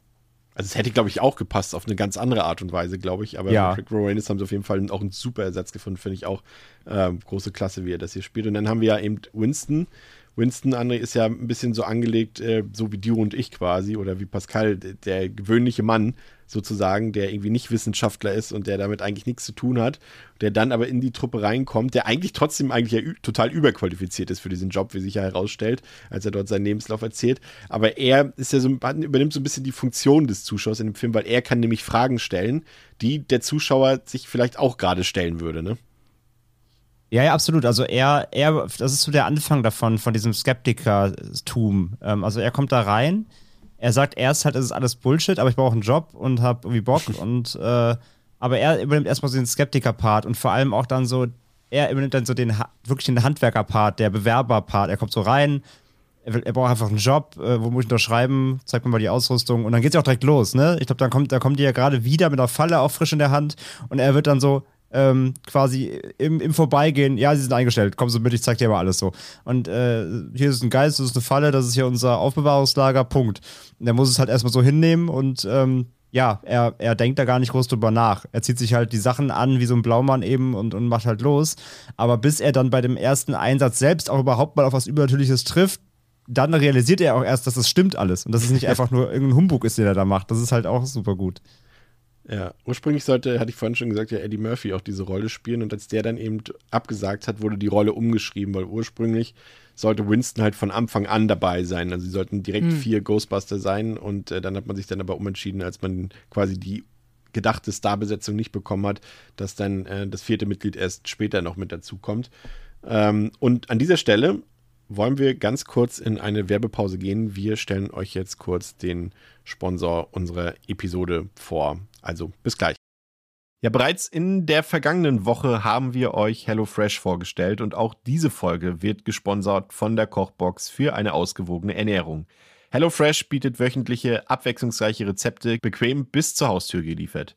Flexibilität bietet dabei die Wahl an Gerichten pro Woche und auch mögliche Lieferpausen. Da ich auch gerade vermehrt auf meine Ernährung achte, kommt mir vor allem die Auswahl an vegetarischen und vor allem veganen Rezepten zugute. Diese Woche gab es bei uns unter anderem eine Veggie-Maultaschenpfanne mit Gemüse. Die war dank den super leichten Anleitungen blitzschnell zubereitet als One-Pot-Gericht und war wirklich super schnell fertig und super leicht vor allem. Das Kochen mit HelloFresh macht echt Spaß und dank den Zeitangaben der Gerichte weiß man eben auch ungefähr, wie viel Zeit man einplanen muss. Das ist für den stressigen Alltag, zum Beispiel im Leben eines Podcasters, auf jeden Fall eine Erleichterung. Und Großeinkäufe gehören ebenso der Vergangenheit an. Ja, die Zeitersparnis ist für mich auch ein großer Punkt, ebenso wie die Abwechslung und Ausgewogenheit. HelloFresh ist zudem auch sehr nachhaltig mit recycelbaren Verpackungen und klimaneutraler Lieferung. Pro Woche kann man auch extra klimafreundliche Gerichte wählen, die 50% weniger CO2 verursachen. Echt eine coole Sache. Und auch neu sind jetzt frische Blitzgerichte, wie sie heißen, für die Mikrowelle, wenn man mal nicht so viel Zeit am Tag hat zum Kochen. Kommt ja beim stressigen Alltag auch durchaus mal vor. Und neben den auch von Chris schon erwähnten vegetarischen Gerichten gibt es eben auch eine Vielfalt veganer Gerichte bei HelloFresh. Wenn ihr jetzt mal Lust habt, HelloFresh selbst auszuprobieren, haben wir ein echt cooles Angebot für euch. Wir können euch 60 Euro Rabatt aufgeteilt auf die ersten vier Boxen HelloFresh geben, also quasi auf einen Monat Essen. Dabei erhaltet ihr 25 Euro auf die erste, 15 Euro auf die zweite und je 10 Euro auf die dritte und vierte Box. Dafür geht ihr entweder auf hellofresh.de, stellt euch eure Lieferung zusammen und gebt beim Checkout den Gutscheincode Horror ein, alles groß geschrieben. Oder aber ihr schaut bei uns in die Show Notes und da folgt ihr einem Link, der hinterlegt ist. Da sind dann die 60 Euro Rabatt schon aktiviert und ihr bestellt dann einfach über den Link. Und jetzt machen wir weiter mit den Ghostbusters. In der Zwischenzeit macht Walter Peck, den wir eben schon angesprochen haben, von der Umweltbehörde mächtig Stress. Er hat es auf die Ghostbusters und deren Arbeit abgesehen und will den Laden direkt einfach mal schließen lassen. Aber noch viel schlimmer, er will die ganze Anlage abschalten, ähm, was zu einer Explosion führt, die alle gefangenen Geister, und es waren einige aus den letzten Wochen, äh, wieder freilässt. Und in New York geht nun mehr denn je der Spuk um und zu allem Überfluss werden unsere Ghostbuster auch noch hinter Gittern gesperrt. Immerhin finden sie dort heraus, dass das betroffene Hochhaus von Ivo Shendor designt wurde. Und der war wiederum Anführer eines Gozer-Kults. Und das Hochhaus wurde so designt, dass eine Antenne auf dem Dach war. Und die Antenne sollte Gozer die Möglichkeit äh, geben, die Apokalypse auf die Menschheit und auf die Erde loszulassen. Und äh, das Geisterchaos in New York City führt dann aber trotzdem dazu, dass die Ghostbusters wieder freigelassen werden vom Bürgermeister höchstpersönlich. Ähm, an dieser Stelle vielleicht nochmal eine Sache, Pascal, die ich ja auch fantastisch finde an diesem Film. Und das ist auch das Sounddesign dieser ganzen Geräte und Autos, ne, die ja auch so äh, so markant geworden sind. Jeder kennt dieses, also mm. jeder, na, vielleicht nicht jeder Mensch auf dem Planeten, aber sagen wir mal, jeder Mensch, der diesen Film mal gesehen hat, wird sofort diese Sirene von dem Ghost, von dem Ecto One erkennen. Ne? Und jeder wird auch sofort, wenn, wenn die Proton, äh, Protonstrahler, Protonstrahler ähm, angemacht werden, auch dieses Geräusch kennen. Ne? Das ist sich so eingebrannt, finde ich, in, in, ja, weiß ich nicht, so zeitgeistmäßig. Ist Popkulturgeschichte. Ja, aber, aber absolut. Das Sounddesign ist fantastisch. Ähm, das Design auch generell der Gerätschaften ist super. Auch die ähm, Photonstrahler sind, ja, klasse. So, auch jeder weiß, ne? Kreuzen die die Strahlen auch. Ähm, mal, ist das, etwas, mal ganz ehrlich, ist das irgendwie eine, eine Andeutung? Habe ich mich immer gefragt. Also, ich habe es immer so verstanden. Also, ich habe es auch in anderen Kontexten mal gehört, ja. Aber dann war die Anspielung andersrum. genau, ich weiß nicht, was davon was inspiriert wurde. Also ich glaube, genau. ich glaube eher, der Gag basiert dann auf Ghostbusters. Ja, möchte ich, ich glaube auch. Möchte ich vermuten. Was, was, mir auch Aber da müssen wir nicht ins Detail gehen. Nein, Aber das Sounddesign ist fantastisch. Ja. müssen wir tatsächlich nicht. Ähm, auch die Musik von, von Emma Bernstein, die finde ich auch tatsächlich ziemlich ähm, gelungen, weil sie sich nicht so in den Vordergrund drängelt, André. Ich habe so, also ich hatte es auch gelesen, er hatte auch ein Interview zu geben, hat gesagt so, ja, ich brauche halt keine Musik äh, machen, die jetzt Comedy äh, untermalt noch, weil die Gags allein im Drehbuch sorgen schon dafür, dass die Comedy funktioniert. Das brauche ich nicht untermalen. Ähm, die funktioniert alleine und deswegen hat er versucht, so, so eine smarte, süße Musik so zu machen nebenbei, an die man sich trotzdem irgendwie erinnert, aber ohne dass jetzt irgendwie ich weiß nicht, wir hatten doch zum Beispiel mal ähm, in Halloween 5 die beiden Polizisten, an die ihr euch vielleicht beide erinnern könnt, die ja sogar ihr eigenes Ach, Jingle ja. hatten dort, damit man weiß, ah, Comic Relief, so und sowas braucht mhm. hier dieser Score gar nicht und der funktioniert auch so bezaubernd, ne? Den haben wir ja später auch nochmal jetzt in dem Ghostbusters Afterlife zum großen Teil wiederverwendet gehört und der funktioniert nach wie vor super, ne? Ja, ja, absolut. Der, der, der trägt den Film schon sehr. Und der ist halt wirklich, wie du sagst, der ist halt nicht, der ist halt nicht zu prägnant. Der läuft halt so mit ähm, aber gibt dem Film immer wieder Tempo. Also der läuft halt immer, ob jetzt einer durch die Straßen läuft oder ob sie zum Einsatz laufen. Der, der, der fährt halt mit, so wie, wie der Ecto 1 fährt der Soundtrack auch mit, aber er, er drängt sich halt weder zu sehr in den Vordergrund, aber fehlen dürfte halt auch nicht. Er macht, ich finde, er macht das Lockere an dem Film noch, noch deutlicher, ähm, dieses Verspielte, aber eben, er ist weder zu dramatisch, noch eben irgendwie unterstreicht er halt den Klamauk. Sondern ja.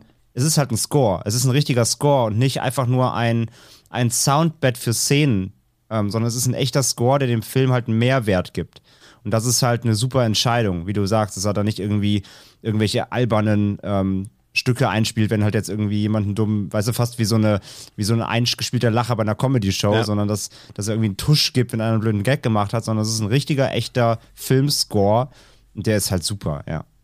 Ja, ich finde auch das, das Main-Theme, was ja, das, was sie eben dann auch wieder verwendet haben jetzt in Afterlife, das ist halt so, das erinnert mich auch so an, das ist so ein Wohlgefühl auch, wenn man, das bekommt man sofort beim Gucken. Ich musste da auch irgendwie so an, an so, so Jahre denken, in denen ich noch, noch SimCity und, und Sims und sowas gespielt habe. Da klingt die Musik tatsächlich manchmal auch einfach so, weil sie irgendwie so ein Wohlgefühl erzeugen will. Und das ähm, hat der Score hier auch super geschafft.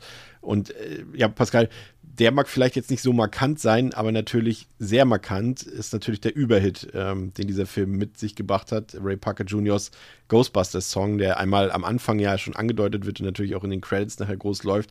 Äh, vielleicht der größte Filmsong aller Zeiten, zumindest einer der bekanntesten fünf ist es mit Sicherheit. Ähm, das ist ein Smasher, ne? Ein Ghost Smasher. Ein Ghost Smasher, ja. Äh, das ist natürlich einfach, ähm, also was Besseres kann dir, glaube ich, nicht passieren, als wenn du halt, ja, irgendwie einen Song in Auftrag gibst und dann, ja, in dem Fall von Ray Parker Jr. halt so ein Ohrwurm, so eine Popnummer halt serviert bekommst, die dann ja auch nicht ohne Grund so lange in den ähm, Charts, mindestens in den USA und auch in Großbritannien, ähm, ganz weit vorne dabei war. Das ist halt dann, wenn du halt noch während der Film quasi in den Kinos läufst, du auch noch die Musikcharts dominierst. So, dann ist ja quasi also eine bessere Werbekampagne kannst du ja nicht haben als alleine Vor allem beidseitig, Song. ne? Für einen Film ist es ja, super genau. und für den Musiker ist es super. Ich meine, der war genau, ja auch damals, der hatte ja auch schon ein paar Hits, aber das ist ja natürlich nicht vergleichbar mit diesem Song hier gewesen. Nee, nee, genau. Das ist, ja, es ist eine beidseitige, ähm, äh, fantastische Cross-Promotion, die da zustande kam, einfach weil dieser Song, ähm, ja, einfach großartig ist. Ähm, wir sind ja eben schon so ein bisschen beiläufig auch schon auf die Humorebene des Films mehrfach eingegangen.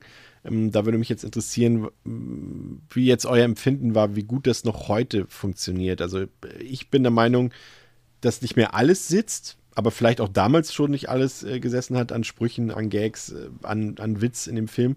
Aber dass eben vor allem dieser natürliche Charme des Castes und André hat es vorhin auch gesagt, bis in die kleinsten Nebenrollen, ähm, das wiegt so viel auf, das hat so viel Sympathien, die da erzeugt werden, so viel, so viel Charme eben, wie ich eben äh, erwähnt habe. Und ich finde, der Film ist auch nie so auf der Suche nach dem ultimativen Kracher-Gag, sondern er hat einfach pausenlos viele kleine gelungene Gags über die ganze Laufzeit und vieles ist eben an dem Film auch improvisiert, weil dafür ist Bill Murray ja zum Beispiel auch bekannt, dass er jetzt sich nicht unbedingt ähm, so sehr an Drehbücher hält, sondern meistens äh, gerade seine witzigsten Szenen dann doch irgendwie immer selber äh, einfach ja, improvisiert am Set. Aber ich muss sagen, funktioniert zum Großteil für mich noch. Wie sieht es bei dir aus, André? Mm, für mich eigentlich so ziemlich durchgehend auch. Also ich finde die Gag-Ebene halt um die Ghostbusters, also ausgehend von den Ghostbusters selbst, äh, funktioniert immer noch super. Ähm, ja, Bill Murrays, Bill Murrays äh, äh, Flirt-Macho-Ding ist so ein bisschen cringe hier und da inzwischen. Ähm, äh, das, das, das würde man vielleicht heute nicht mehr ganz so extrem schreiben, aber es ist alles noch im Rahmen, auch, äh, auch jetzt nichts, was man rückwirkend irgendwie wo man, wo man irgendwie Zähne zusammenbeißen muss. Das ist alles trotzdem immer noch recht harmlos, was da ja passiert. Ähm, weil er ist ja auch keine Arschlochfigur, ne? Er ist ja trotzdem ein netter Kerl so. Er ist ein, ein, gut, ein guter Typ. Er macht halt nur sehr gerne sehr dumme Sprüche hin und wieder. Aber die sind alle, wie gesagt, finde ich, im Rahmen. Das ist jetzt nichts, wo man, wo man ähm, aus heutiger Sicht, finde ich, äh, ja, also habe ich jetzt nur dran gestoßen, rückwirkend. Ist mir nichts aufgefallen. Das finde ich, das funktioniert alles noch gut. Ähm, sind so ein paar Sachen, also klar, Rick Moranis Figur haben wir ja gesagt, der ist halt schon hart Klischee und er ist dann vielleicht auch teilweise fast schon ein bisschen nervig, aber soll er ja auch sein. Ne? Er ist ja auch so ein, so eine Klette, ein Klettencharakter. Ähm, das ist aber auch okay, weil er es einfach gut spielt. Und ja, so insgesamt, also ich finde, der, der funktioniert immer noch von der, von der Gagdichte her eigentlich schon sehr, sehr gut. Auch so Moment, also ich finde die auch teilweise so geil albern, aber ähm, selbst die albernen Szenen sind so konsequent. Auch wenn die dann im Knast landen und dann plötzlich sind sie im Knast und haben so Baupläne von der Stadt und von den Gebäuden. Da denkst du so, hä, woher und so. Aber es ist alles selbstverständlich. die anderen, die anderen Insassen, die gucken auch so mit, was sie da machen und so. Und alles ist total entspannt. Das ist halt so, so albern, aber der Film verkauft dir das halt einfach so konsequent, dass du es nicht hinterfragst. Genauso wie die Geister eben. Und, und das funktioniert halt einfach generell gut, dass der so sehr, sehr abstruse Szenen einfach so kalkuliert abspielt, dass du es einfach hinnimmst so. Und das, finde ich, ka- schafft er auch aus heutiger Sicht immer noch. Wie sieht's bei dir aus, Pascal? Ja, ähm, kann ich eigentlich so unterschreiben, genau. Es gibt auch so hier und da, klar, die ähm, Nummer um Wankman und Dana haben wir schon jetzt angesprochen, die ist ein bisschen angestaubt und da knirscht es vielleicht manchmal ein bisschen. Dann gibt es noch so Szenen wie, wir haben ja noch diese ähm, Montage, die 80er-Montage, die nicht fehlen darf. Dann gibt es ja noch da mit äh, Ray und der, ähm, ja, mal seine Geister, sein Traum-Geister-Erotik-Encounter. Ach ja, bisschen, stimmt. Der ist auch cringe, äh, das stimmt, ja. der ist auch ein bisschen cringe. Aber davon ab, gerade so halt, genau, das äh, menschlich, zwischenmenschliche zwischen den Figuren ist fantastisch. Ähm, dafür sind die Figuren einfach großartig. Ich liebe das, wenn Ernie Hudson halt Winston dann am Anfang immer so, er ist ja der Ultra-Pragmatiker und dann aber auch halt immer dieses so leicht, ähm, ja, okay, ist es schon alles ein bisschen abgedreht, also so das Ungläubige ähm, so in seine Comedy-Momente legt. Dann Wankman, der halt auch immer dieses fantastisch, also halt Bill Murray halt, ne, dieses zynisch-ironische, ähm, dass er halt einfach, ja, fantastisch kann. Und ja, haben wir schon gesagt, Egon ist halt einfach dann in seinen, ähm, in seiner Nerdrolle so gefangen, dass er dadurch halt einfach witzige Momente zaubert. Und das funktioniert für mich immer noch fabellos. Also das muss ich sagen. Da ist, sind sehr, sehr viele Komödien aus dieser Zeit wesentlich angestaubter und schlechter gealtert. Und das hat Ghostbusters wirklich geschafft, da ähm, ja, was vergleichsweise Zeitloses zu schaffen. Auf dem Dach des Hochhauses haben Dana und Luis beziehungsweise Suhl und Clorto das Dimensionentor geöffnet, damit Gozer den und damit Gozer den Weg bereitet und äh, sie verwandeln sich ja dann in diese Terror Dogs und anschließend öffnet sich das Tor und Gozer tritt in Form einer, ja, ich würde mal sagen, dämonischen Frau zum Vorschein. Ähm, da kommt ja auch dieser, ich liebe das, diesen, diesen Satz, Ray, wenn dich irgendjemand fragt, ob du ein Gott bist, dann sagst du ja. Das ist auch so verdammt gut. Ich liebe das. Ähm, und unsere Helden sollen sich nun aussuchen, in welcher Form der Zerstörer die Welt richtig betreten soll. Und Stans entscheidet sich aufgrund einer Kindheitserinnerung an den Marshmallow-Mann, beziehungsweise an den Stay Puft Man.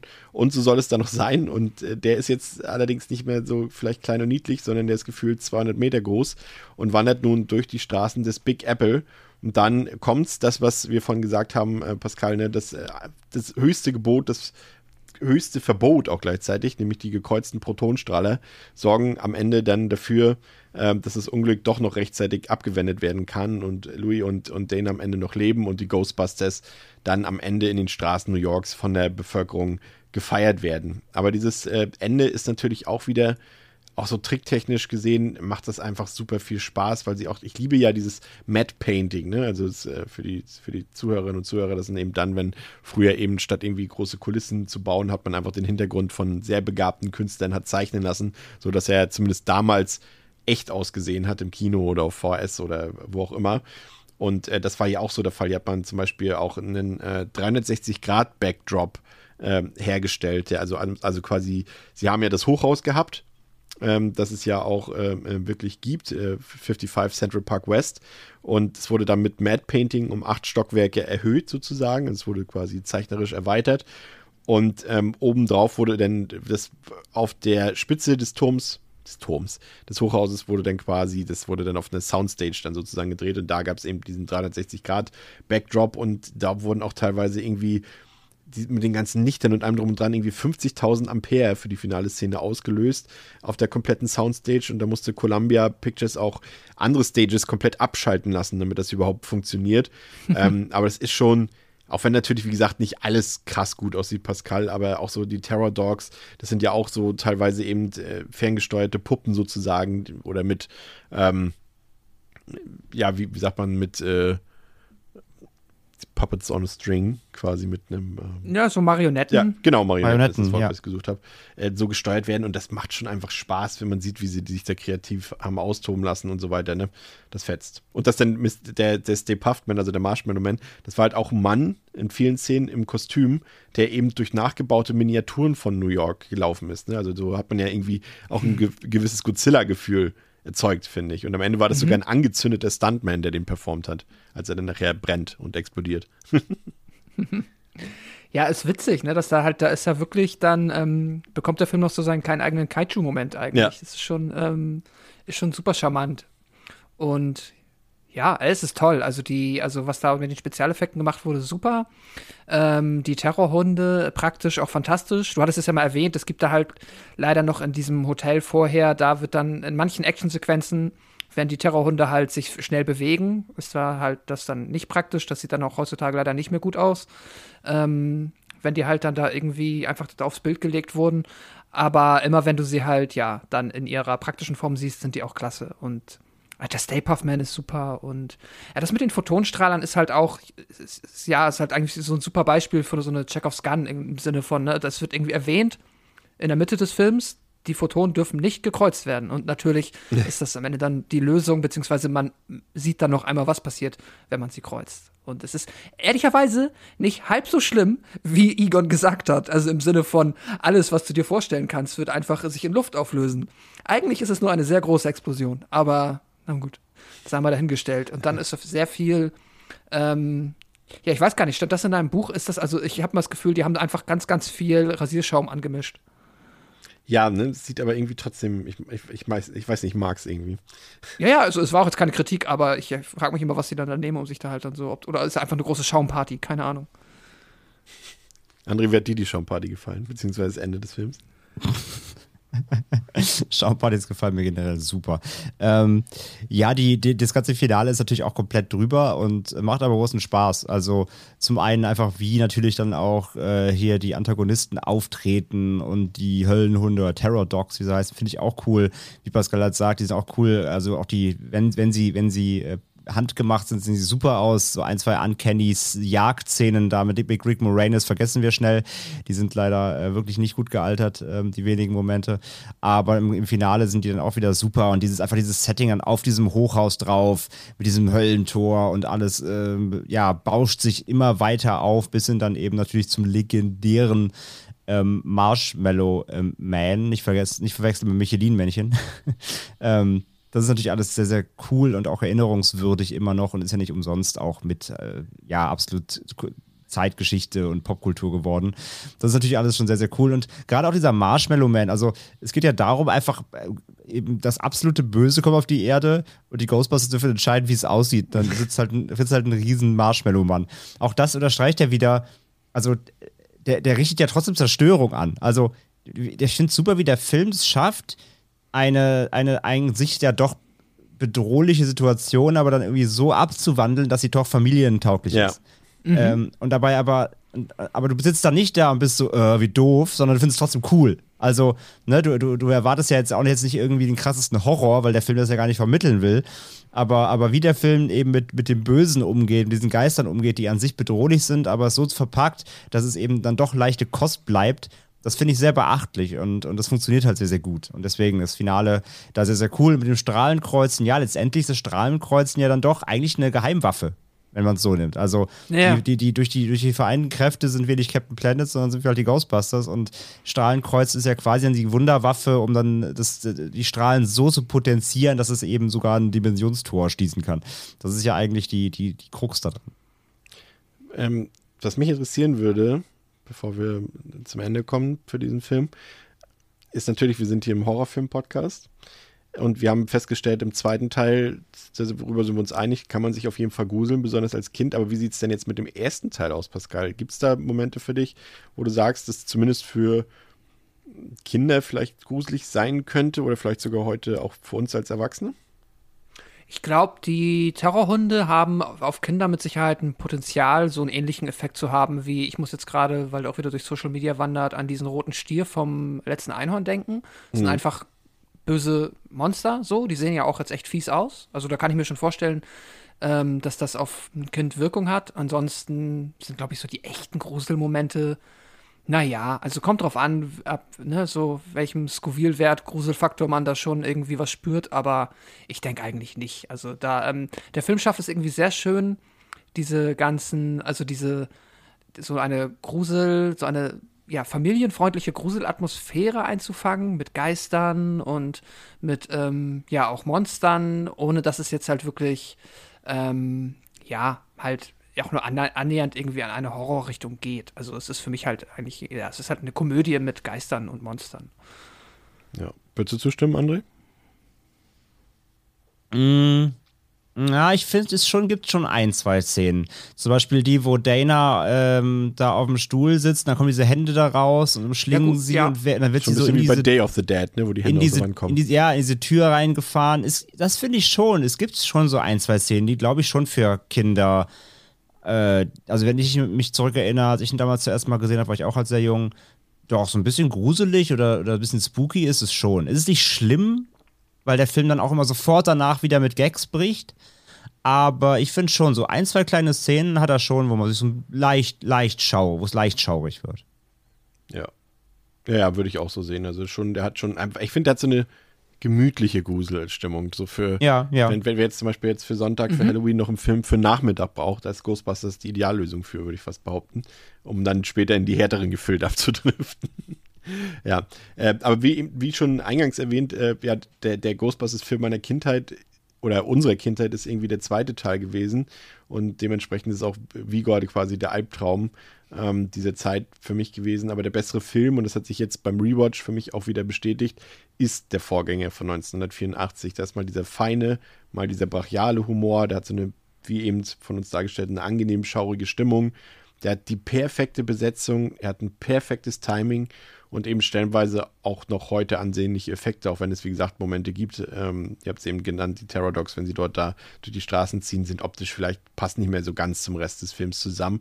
Und es ist eben diese Mischung aus was Übernatürlichem, also den Geistern, und eben dem Realismus in der Geschichte, dass quasi Entrepreneure ein Unternehmen gründen, ähm, das das Ganze so für mich so sensationell gut macht. Und das ist ein Film, der und das schaffen ja auch nicht so viele Filme. Ne? Wenn wir jetzt so über so in, in dieser Größe reden, dann sind wir vielleicht bei Indiana Jones, bei Back to the Future und so eine Sachen. Aber das sind trotzdem eben die wenigsten Filme, die eben Generationen überleben und auch Generationen beeinflussen. ne? Also auch heute noch, wenn Kids au aufwachsen und den Film vielleicht das erste Mal sehen und so weiter, die haben da auch Bock immer noch auf das Zeug.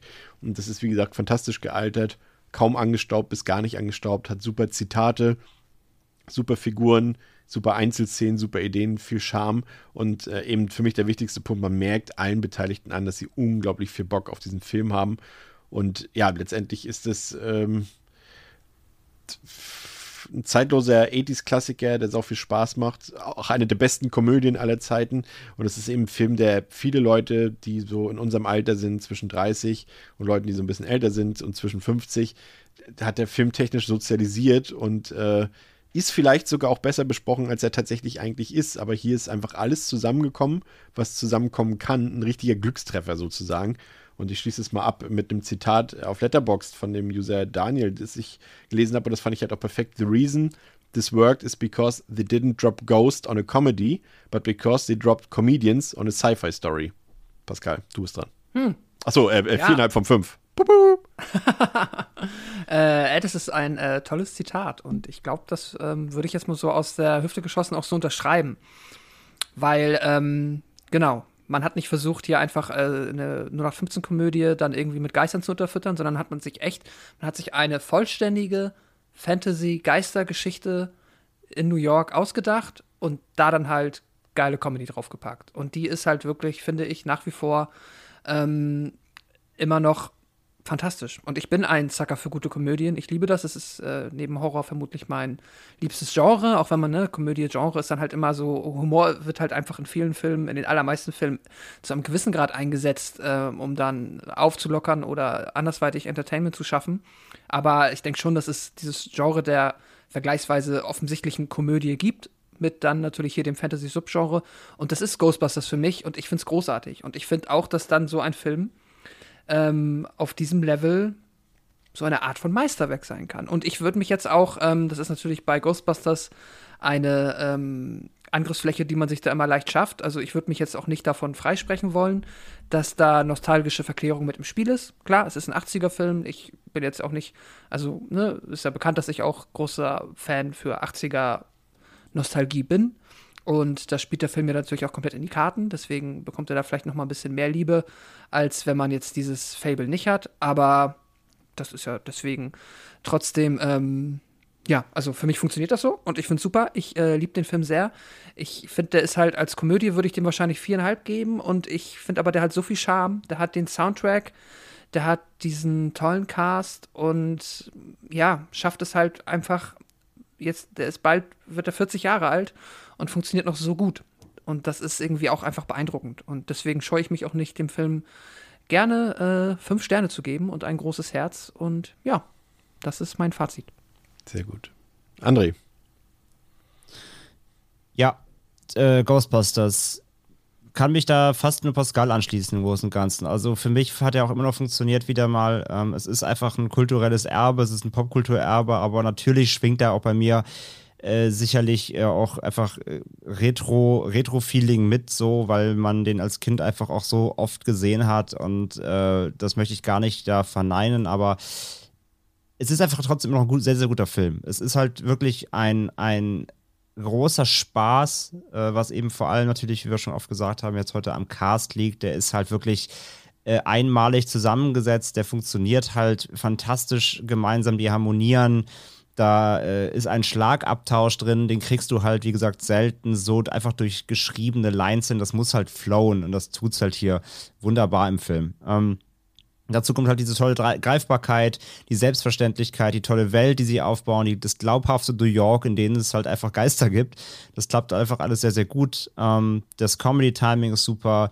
Äh, die, ähm, die Effekte gehen auch heute noch größtenteils in Ordnung, beziehungsweise sind einfach so liebenswürdig und detailliert ähm, dass man ihnen auch, wenn sie mal ein bisschen uncanny heute wirken, nicht böse sein kann. Aber es ist alles wunderbar greifbar. Ähm, die Story ist jetzt natürlich äh, kein großer Wurf, aber, aber reicht zweckmäßig aus. Es gibt natürlich einen großen Antagonisten. Es gibt äh, eine, äh, einen kleinen Einschnitt, weil die, weil die Menschen oder irgendjemand im Verwaltungsamt doch nicht an die Ghostbusters glaubt oder ihn an den Kragen will. Es ist so irgendwie alles drin auf dem Weg dahin, dass sie eben das werden, was sie werden sollten, nämlich die gefeiertsten äh, äh, ja, Nicht-Klempner in, in New York.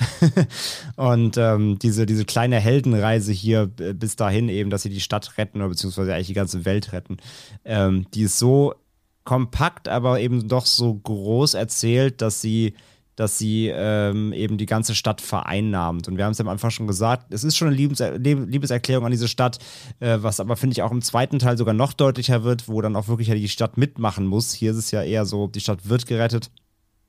Ähm, aber trotzdem ist es ganz, ganz spürbar, dass da einfach so ein Zeitgeist mitschwingt, den man auch heute, finde ich, immer noch da so schön, äh, ja, den man spüren kann.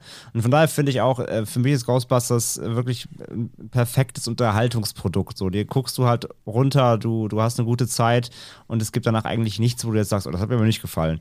Von daher gehe ich auch mit, so auch vielleicht ist da eben die letzten 5%, wie ich sage, sind halt Nostalgieverklärung, aber da komme ich nicht drum rum. Äh, auch ich gebe Ghostbusters äh, 5 von 5 mit Herz. Sehr schön.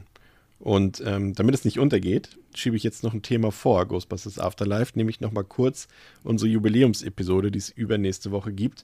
Und ähm, da hatten wir schon in der letzten Episode dazu aufgerufen, dass ihr uns eure Top 10 Lieblingshorrorfilme zusenden sollt. Das sollt ihr auch weiterhin tun. Das könnt ihr entweder per Instagram Direct Message machen, bei uns auf dem Discord ähm, schreibt ihr mir einfach oder ihr schreibt uns auf Twitter eine Nachricht äh, oder schickt uns einfach eine E-Mail. Macht das bitte. Es sind schon sehr, sehr, sehr, sehr viele Einsendungen eingekommen. Danke dafür an dieser Stelle. Und damit da kein ähm, Irrtum aufkommt, nochmal der Hinweis, es müssen keine Filme sein, die wir hier schon besprochen haben. Hauptsache, es sind Horrorfilme. Ähm, und genau, schickt uns die Top Ten Listen und schickt uns Vorschläge für Rankings, die wir in unserer Jubiläumsfolge aufstellen sollen. Und nun ähm, kann Pascal die Ohren zu machen, aber wir halten uns auch ganz bedeckt, André. Ne? Also wir äh, spoilern hier natürlich an dieser Stelle nicht großartig in den neuen Ghostbusters-Film Afterlife hinein. Wir wollen euch nur einen kurzen Eindruck geben, wie der Film war, was uns gefallen hat, was uns vielleicht nicht so gefallen hat. Ähm, André, magst du vielleicht ganz grob nochmal zusammenfassen, worum es in den neuen Ghostbusters-Film Afterlife geht? So ganz, ganz grob. Ganz, ganz grob, ja. Also im Endeffekt äh, geht es um eine Familie, die ähm, äh, zieht äh, ja ein bisschen gedrungen äh, auf, äh, aufs Land in eine sehr, sehr, sehr, sehr, sehr, sehr, sehr kleine Community, eine ganz kleine Stadt, äh, weil sie dort ein ähm, Haus geerbt haben. Ähm, das sind, ähm, wie heißt, ich, wie heißt mal die Mutter? Kelly? Kelly. Kelly, ich, ne? Kelly, genau. Mutter Kelly und die beiden Kinder äh, Phoebe und Trevor, gespielt von McKenna Grace und Finn Wolfhard. Und äh, sie haben eben das, äh, ja, ein, ein, altes Farmerhaus scheinbar ihres äh, verstorbenen, also des, vom verstorbenen Vater von Carrie, ähm, geerbt und äh, ja, haben wohl eh nicht so viel Geld, ihnen, ihnen geht es finanziell nicht so gut.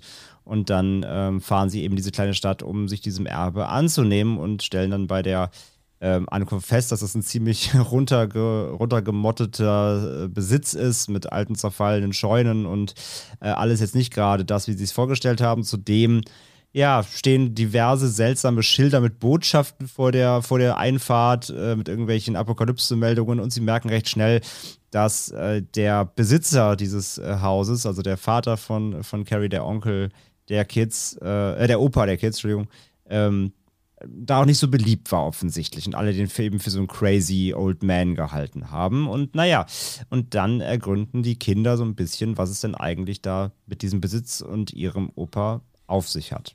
Das klingt ja erstmal noch nicht so, nach Ghostbusters. Klingt erstmal nicht nach Ghostbusters, aber natürlich ist da Ghostbusters drin, aber wie gesagt, viel verraten wollen wir erstmal nicht. Ja, wie gesagt, also es kommen Geister und es kommen alle Sachen, die mit Ghostbusters, alle Sachen, die ihr sehen wollt, die kommen auch in dem Film. Drücken wir es mal so aus. Aber genau, genau das ist erstmal der, der Kick-Off. So, ja.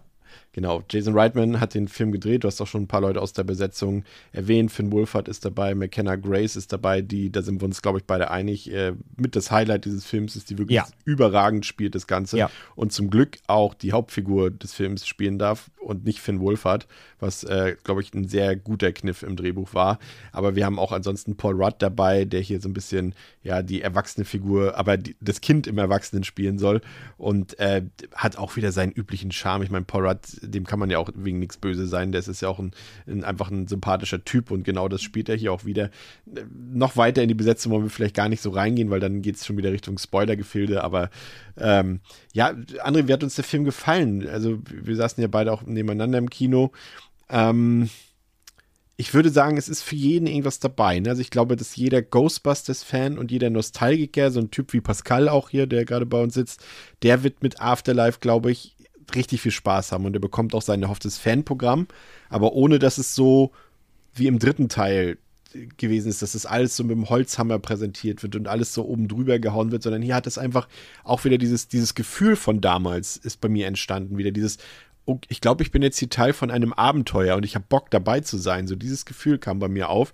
Dieses, dieses Wohlfühlen, dieses, diese, dieses charmante Gefühl von damals kam hier tatsächlich wieder auf und das können ja die wenigsten Remakes, Reboots, Soft-Reboots, wie auch immer man es nennen will, von sich behaupten, ne? Ja, das ist halt, der Film ist im Grunde so eine Staffelstabübergabe. Ähm, also der Regisseur ist ja der Sohn des Originalregisseurs von den ersten beiden Ghostbusters-Filmen von damals und er hat auch, da war so ein kleines Vorwort von ihm in der Presseverführung, wo er auch gesagt hat, sein Vater war mit am Set und hat ihm die ganze Zeit über die Schulter geguckt und da guckt, dass er alles richtig macht. also da kann, kann, kann, man sich schon denken, dass da ähm, ja wieder der alte Charme so ein bisschen mit drin ist, wenn halt wirklich der Originalregisseur äh, da mit am Set ist und seinem Sohn vielleicht hier und da mal sagt, ey, mach das mal so und so und guck mal hier hier. Ähm, und es ist so eine Staffelübergabe. Es ist halt ein Film, der sowohl die alte Garde wie uns, ja, die alten Säcke, die eben noch davon geredet haben, dass sie äh, den, dem, dem ersten Ghostbusters-Film Nostalgie verklärt 5 von 5 Sterne geben, obwohl er vielleicht irgendwo sicherlich hier da ein paar, mittlerweile ein paar Kratzer bekommen hat. Ähm, die werden einerseits abgeholt, weil so viel Fanservice drin ist, der ja, er ist nicht super schlicht, er kommt schon hier und da mit dem Holzhammer, aber der Film hat auch sehr viele, also der Film ist wie so ein Wimmelbild. Der lädt halt dazu ein, wirklich zu beobachten. Und wenn man dann irgendwas entdeckt, was man von früher eben kennt, ist man direkt so, ah, guck mal, guck mal, ne, hier so äh, äh Leonardo DiCaprio-Meme, ähm, wie er auf dem Fernseher zeigt. So, ne? Ja. Man, ist so, man ist sofort so, guck mal, hier hast du gesehen und so. Und das macht richtig Spaß, den Film so zu entdecken. Und das kommt auch nicht alles so schnell, was gleichzeitig ein positiver Aspekt ist, aber auch ein bisschen Kritik tatsächlich, weil der Film braucht dann doch relativ lange, um wirklich ein Ghostbusters-Film zu werden. Also so die, der erste, die ersten 40 Minuten sind dann doch echt eher so ein Coming-of-Age-Story. Ah, das fand ich gut. Das fand ich wirklich gut. Ja, ja, wie gesagt, es ist, ich fand es auch nicht schlimm, aber ich glaube, ich, ich spreche jetzt einfach mal so im Sinne von Ghostbusters-Fans, das, könnt, das könnte manchen zu lange dauern, bis es dann wirklich mal konkret wird, bis der erste Geist auftaucht. Das dauert nämlich wirklich ganz, ganz, ganz schön lange. Beziehungsweise ich könnte mir vorstellen, dass manche Angst haben, dass sie doch nicht den Ghostbusters-Film bekommen, dann, den das, sie haben das, wollten, aber das das können wir ich. entkräftigen. Und das, ja, aber das meine ich schon. Ich glaube trotzdem, dass dann manche, die im Kino sitzen und sich langsam auf die Uhr gucken, ja, hoffentlich nicht, aber denken dann so, wann geht's jetzt mal los mit Ghostbusters so? Aber ja, da können wir auf jeden Fall Entwarnung geben. Es kommt, aber es dauert halt ein bisschen. Das, das ist ein kleiner Kritikpunkt auf meiner Seite. Ähm, aber trotzdem ist halt der, der, der, die andere Story, die da drin steckt, eben die, die junge Story. Denn letztendlich ist es halt ein Film, der ähm, genau, da wollte ich jetzt anschließen. Also, er holt uns alte Säcke ab als Fans, aber er schafft es auch, neuen, äh, neue Fans aufzubauen. Also, er schafft es Jüngeren, die nicht mit den alten Filmen aufgewachsen sind, die sie vielleicht noch gar nicht kennen und jetzt vielleicht auch erst in dem Zuge ähm, nachholen. Die werden natürlich hier überhaupt nicht diesen Nostalgie- ähm, äh, Strom verspüren, aber die kriegen damit eben trotzdem mit Afterlife oder Legacy, wie er in Deutschland heißt, ähm, einen guten Film, der Spaß macht, sich mit Ghostbusters zu beschäftigen. Und das heißt, Jüngere, die jetzt damit vielleicht einsteigen, haben dann vielleicht Bock, die alten Filme mal nachzuholen. Ob die ihnen dann gefallen, ist eine andere Sache. Aber es ist so wirklich so eine Staffelstabübergabe. So, es wird halt quasi genau wie hier eben Vater zu Sohn bei der Regie quasi übergibt, so übergibt der Film so ein bisschen äh, das Franchise, die alten Säcke übergeben das zu den Jüngeren. Und das schafft der Film, finde ich, sehr, sehr, sehr, sehr gut. Ja, obwohl ich gestehen muss, dass ich die, also wie gesagt, mir hat diese Coming-of-Age-Story ähm, deutlich besser gefallen als die eigentliche Ghostbusters-Story. Das muss ich auch an dieser Stelle dazu sagen, weil die äh, klammert sich dann für mich zu sehr an Altbekanntes, an Dinge, die wir, naja, vielleicht heute auch schon besprochen haben. Und äh, das war mir ein bisschen zu wenig Neues. Mhm. Also das funktioniert bei dem jüngeren Publikum auf jeden Fall, weil die es vielleicht noch nicht kennen. Ja. Ähm, ja, es funktioniert auch bei den Älteren, weil sie es kennen, kann man auch sagen. So, aber ja, aber es stimmt, es stimmt schon. Er ist, er ist nicht kreativ. Er macht nee. schon, er, er, verlässt sich schon sehr auf, auf altbewährtes. Also er, er, er macht nicht viel neu. Das stimmt, ja. ja. Ähm, aber das würde ich dem Film jetzt auch nicht so krass anlasten, weil das, wie es umgesetzt ist, eben wieder viel sehr detailreich ist, viel Charme hat. Auch der Humor ist wirklich, muss man wirklich sagen, es gibt zwar zwei, drei oh, ja. vielleicht platte und cringige Momente, aber ansonsten ist der, hat der Film durchgängig ein sehr, sehr hohes, angenehmes Humorlevel. Hab sehr viel äh, gelacht, ja. Was man gerade, und gerade ich, ich bin ja wirklich kein, keiner, der gerne Komödien guckt, aber gerade so auch Sachen aus den letzten 10, 15 Jahren, da gibt es halt wirklich wenig, was mich anspricht, weil vieles für mich einfach so, ja, so Fäkalhumor, ätzender Humor und Blödelhumor geworden ist. Aber der Film macht das souverän, sehr charmant, wie das, also nicht jetzt wie das Original auf der andere Art und Weise, aber es ist auch so, es sind die Bemerkungen, die so fallen, das ist immer so diese kleinen Schmunzler, die du immer bei hast. Das funktioniert auch hervorragend und ich glaube, das ging dir auch so, ne? Ja, ja, absolut. Also ich habe sehr viel gelacht bei dem Film, die Gags sind super. Das ich gehört. Die, die, die Chemie äh, zwischen den Charakteren ist halt super. So also ein bisschen, auch das, das trifft sich so ein bisschen, schließt sich da auch an, was wir eben besprochen haben. Der, der alte Cast von damals hat funktioniert und der neue funktioniert auch. Also gerade McKenna Grace und hier der, ähm, es gibt halt einen Jungen, der heißt halt Podcast. halt, Pod, der heißt halt Podcast. ja, also es ist halt ein Podcaster, der heißt halt Podcast, also ist sein Spitzname. Und die beiden zusammen, die stehlen allen die Show. Die beiden haben so eine geile Dynamik. Also es ist hier, äh, also McKenna Grace ist ja, ist ja die, die Phoebe und äh, der Junge, ich weiß gar nicht, wer Logan Kim spielt. Ja, genau, Logan Kim. Ähm, der, der hat das so gut gemacht und die beiden zusammen waren so cool. Es hat so viel Spaß gemacht und ähm, das funktioniert halt super. Ich bin auch dabei. Ich bin froh, dass es nicht Finn Wohlfahrt gemacht hat, den Lied, weil, ah, er macht halt auch wieder den Finn Wohlfahrt, ne? Er ist nicht so sonderlich wieder dynamisch und wenn, wenn, wenn man einen Film oder halt Stranger Things mit ihm kennt, er macht halt das, was er kann. Das ist okay, aber ich bin auch froh, dass er nicht den Lied macht. Ich finde ihn nicht so super stark in dem Film als, als Charakter an sich. In dem Konstrukt funktioniert er dann aber wieder. Ähm, aber ja, gerade die Kleinen, sind, also die, die Jüngeren, äh, sind, sind super. Und äh, ja, Paul Rudd, wie gesagt, auch, der, der, ist, der ist so lustig wieder. Der, also, hast du ja schon gesagt, der, der hat halt auch einfach diesen, diesen Drive. So, wenn der einmal loslegt, der ist halt einfach eine Gagmaschine. Was der halt hier wieder, wieder zeigen darf, ist super cool und, und lustig, macht Spaß. Und ähm, deswegen, also es ist alles, es ist, es hat die ähnliche Herzlichkeit in dem Ganzen, finde ich, wie früher. Ja, total. Und es hat auch, das muss ich anmerken, das ist jetzt auch kein großer Spoiler-Part, es kommen, ähm, er hat so dieses Element, was irgendwie scheinbar jeder Blockbuster mittlerweile irgendwie braucht. Also du brauchst halt irgendwie deine Minions, deine Porks oder deine Grogus, also hier äh, Baby Yodas oder irgendwie so. Du brauchst was Cutes. Was Cutes, was sich als Spielzeug dann äh, verkaufen lässt. Und hier sind es dann kleine Marshmallow-Figuren. und das ist auch tatsächlich, muss man sagen, ich dachte so, oh, machen die das jetzt wirklich? Dachte ich so. Und ich so, wollte mich nicht auf diese Szene, als die eingeführt werden, einlassen. Aber als sie dann anfangen, sich gegenseitig in den Mixer zu hauen und, und, und klein zu hacken und so eine Sachen alles oder sich gegenseitig auf, auf eine heiße Herdplatte werfen und dann anfangen zu verkokeln, ich muss sagen, da das war mein komödiantischer Höhepunkt des Films. Dann musste ich da wirklich auch richtig lachen. Das war super. Und so hat der Film so einige schöne Sachen. Und wie gesagt, wir gehen jetzt nicht in, in, in die Spoiler-Gefilde rein und kommen jetzt auch langsam schon zum Schluss. Ähm, ansonsten, ich fand, technisch ist der sauber. Die Musik hat, ist halt wieder größtenteils besteht die aus dem Originalscore. Mhm. Das hat richtig gut funktioniert. CGI war auch so, ja, es war, es ist halt CGI. Ne? Es ist, was soll ich sagen, ich kann damit nicht so viel anfangen. Es ist halt am Ende auch ein großes CGI-Bombast-Finale dort. Ja, mir ähm, ist eine Sache aufgefallen, CGI, da war ich ein bisschen traurig, gerade als wir wohl den ersten besprochen haben, weil ich habe ja vorhin, äh, wir haben ja auch über den Schleim gesprochen. Im, im Original Ghostbusters ist der Schleim halt Schleim. So, ja. wenn sie da, wenn sie da durch dieses Hotel gehen, überall ist alles vollgeschleimt, er fasst ihn auch an und alles so, äh, dann ist es halt Schleim. Leider war, es gibt ja auch Schleim im neuen Ghostbusters und der war leider CG. ich mir dachte, ah, so eine Show, weil da hat, also gerade sowas, also macht doch ein bisschen Glibber irgendwie, das kriegst du doch wohl schnell als, als wirkliche Prop hin. Das hat Wollte einen ganz sagen, anderen Effekt. Spielzeugladen. Genau. Äh, schade, schade, dass das sowas dann nicht wieder echt war. So, das fand ich ein bisschen einfach verschenkt so. Ja. Aber ansonsten ist die, die CG ist halt schon auch gerade im Finale dann später sehr überbordend, aber es war halt alles okay. Ja. ja. Und, und dafür darf man am Ende, so viel sei verraten, darf man am Ende doch die Taschentücher rausholen. Und das äh, funktioniert auch. Man darf da gerne sentimental werden. Das war, glaube ich, auch jedem klar, dass man da sentimental werden wird. Ansonsten, wie gesagt, durch. Ich hatte Gänsehaut, ich gebe es zu.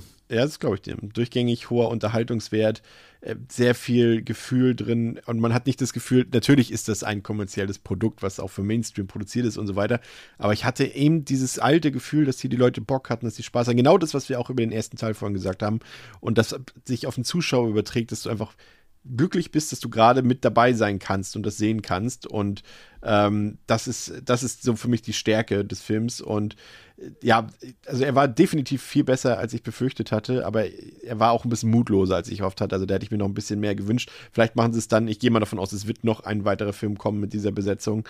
Ähm, und da ist noch dann Potenzial nach oben, aber ich glaube, jeder, der mit Ghostbusters was anfangen kann, wird super viel Spaß haben und ähm, wird sehr, sehr glücklich aus dem Kino kommen. Also ich habe ihm jetzt dreieinhalb gegeben, weil ich glaube, da ist noch mit den Leuten, die man hier an Bord hat, ist noch Potenzial nach oben da. Aber das sind sehr, sehr gut gemeinte dreieinhalb Sterne und äh, wirklich war auch sehr, sehr glücklich darüber. Ja, ich habe vier gegeben mit Herz. Also ich fand ihn wirklich, ich, ich, die Kritikpunkte sehe ich auch. Also er ist nicht super kreativ und wagt vielleicht nicht genug, aber ich hatte so unfassbar viel Spaß im Kino, plus wie gesagt eine dicke Gänsehaut irgendwie am Ende. Das hat mir, also das war so viel wert. Äh, dem gebe ich die vier gerne, aber du hast recht, es gibt Potenzial nach oben. Und äh, großer Tipp, wenn ihr ins Kino geht, was wir euch allen nur raten können, wenn ihr Ghostbusters mögt, äh, bleibt bis wirklich zum Ende sitzen. Es gibt noch eine After, After, After Credit Scene. Also wirklich komplett nicht, nicht gehen, bevor der, der Saal, äh, bevor der, bevor der Saal Leute euch rausschmeißt. Ähm, es gibt noch ganz, ganz was am Ende. Ja. Ja, kurzer Ausblick noch auf die nächsten Tage. Es, äh, es steht ja Halloween an und wir haben noch super viel vor für euch und mit euch.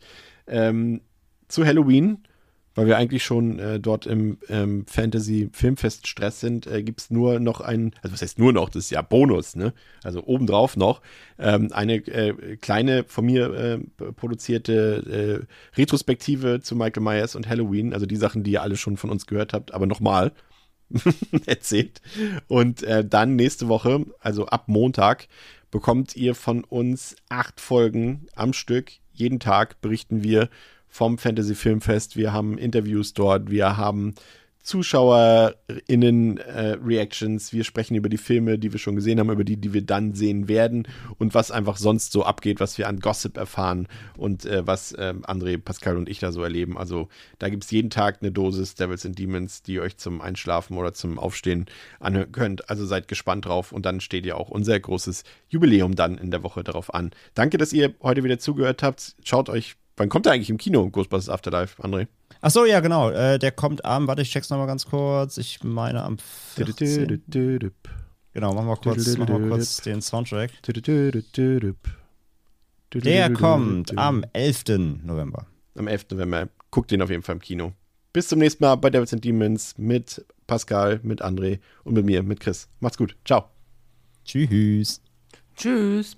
Hi, ich bin Parshad. Und ich bin Marc Augustat. In unserem Podcast Phänomenal Paranormal gehen Marc und ich den unerklärlichsten Dingen auf den Grund. Es geht um Poltergeister, verfluchte Hotels, komische Puppen. Schlafparalysen und vieles mehr. Und wenn Marc und ich mal nicht weiter wissen, dann machen wir eine Sache sehr, sehr gut. Und zwar ist es, Witze zu reißen über Geister.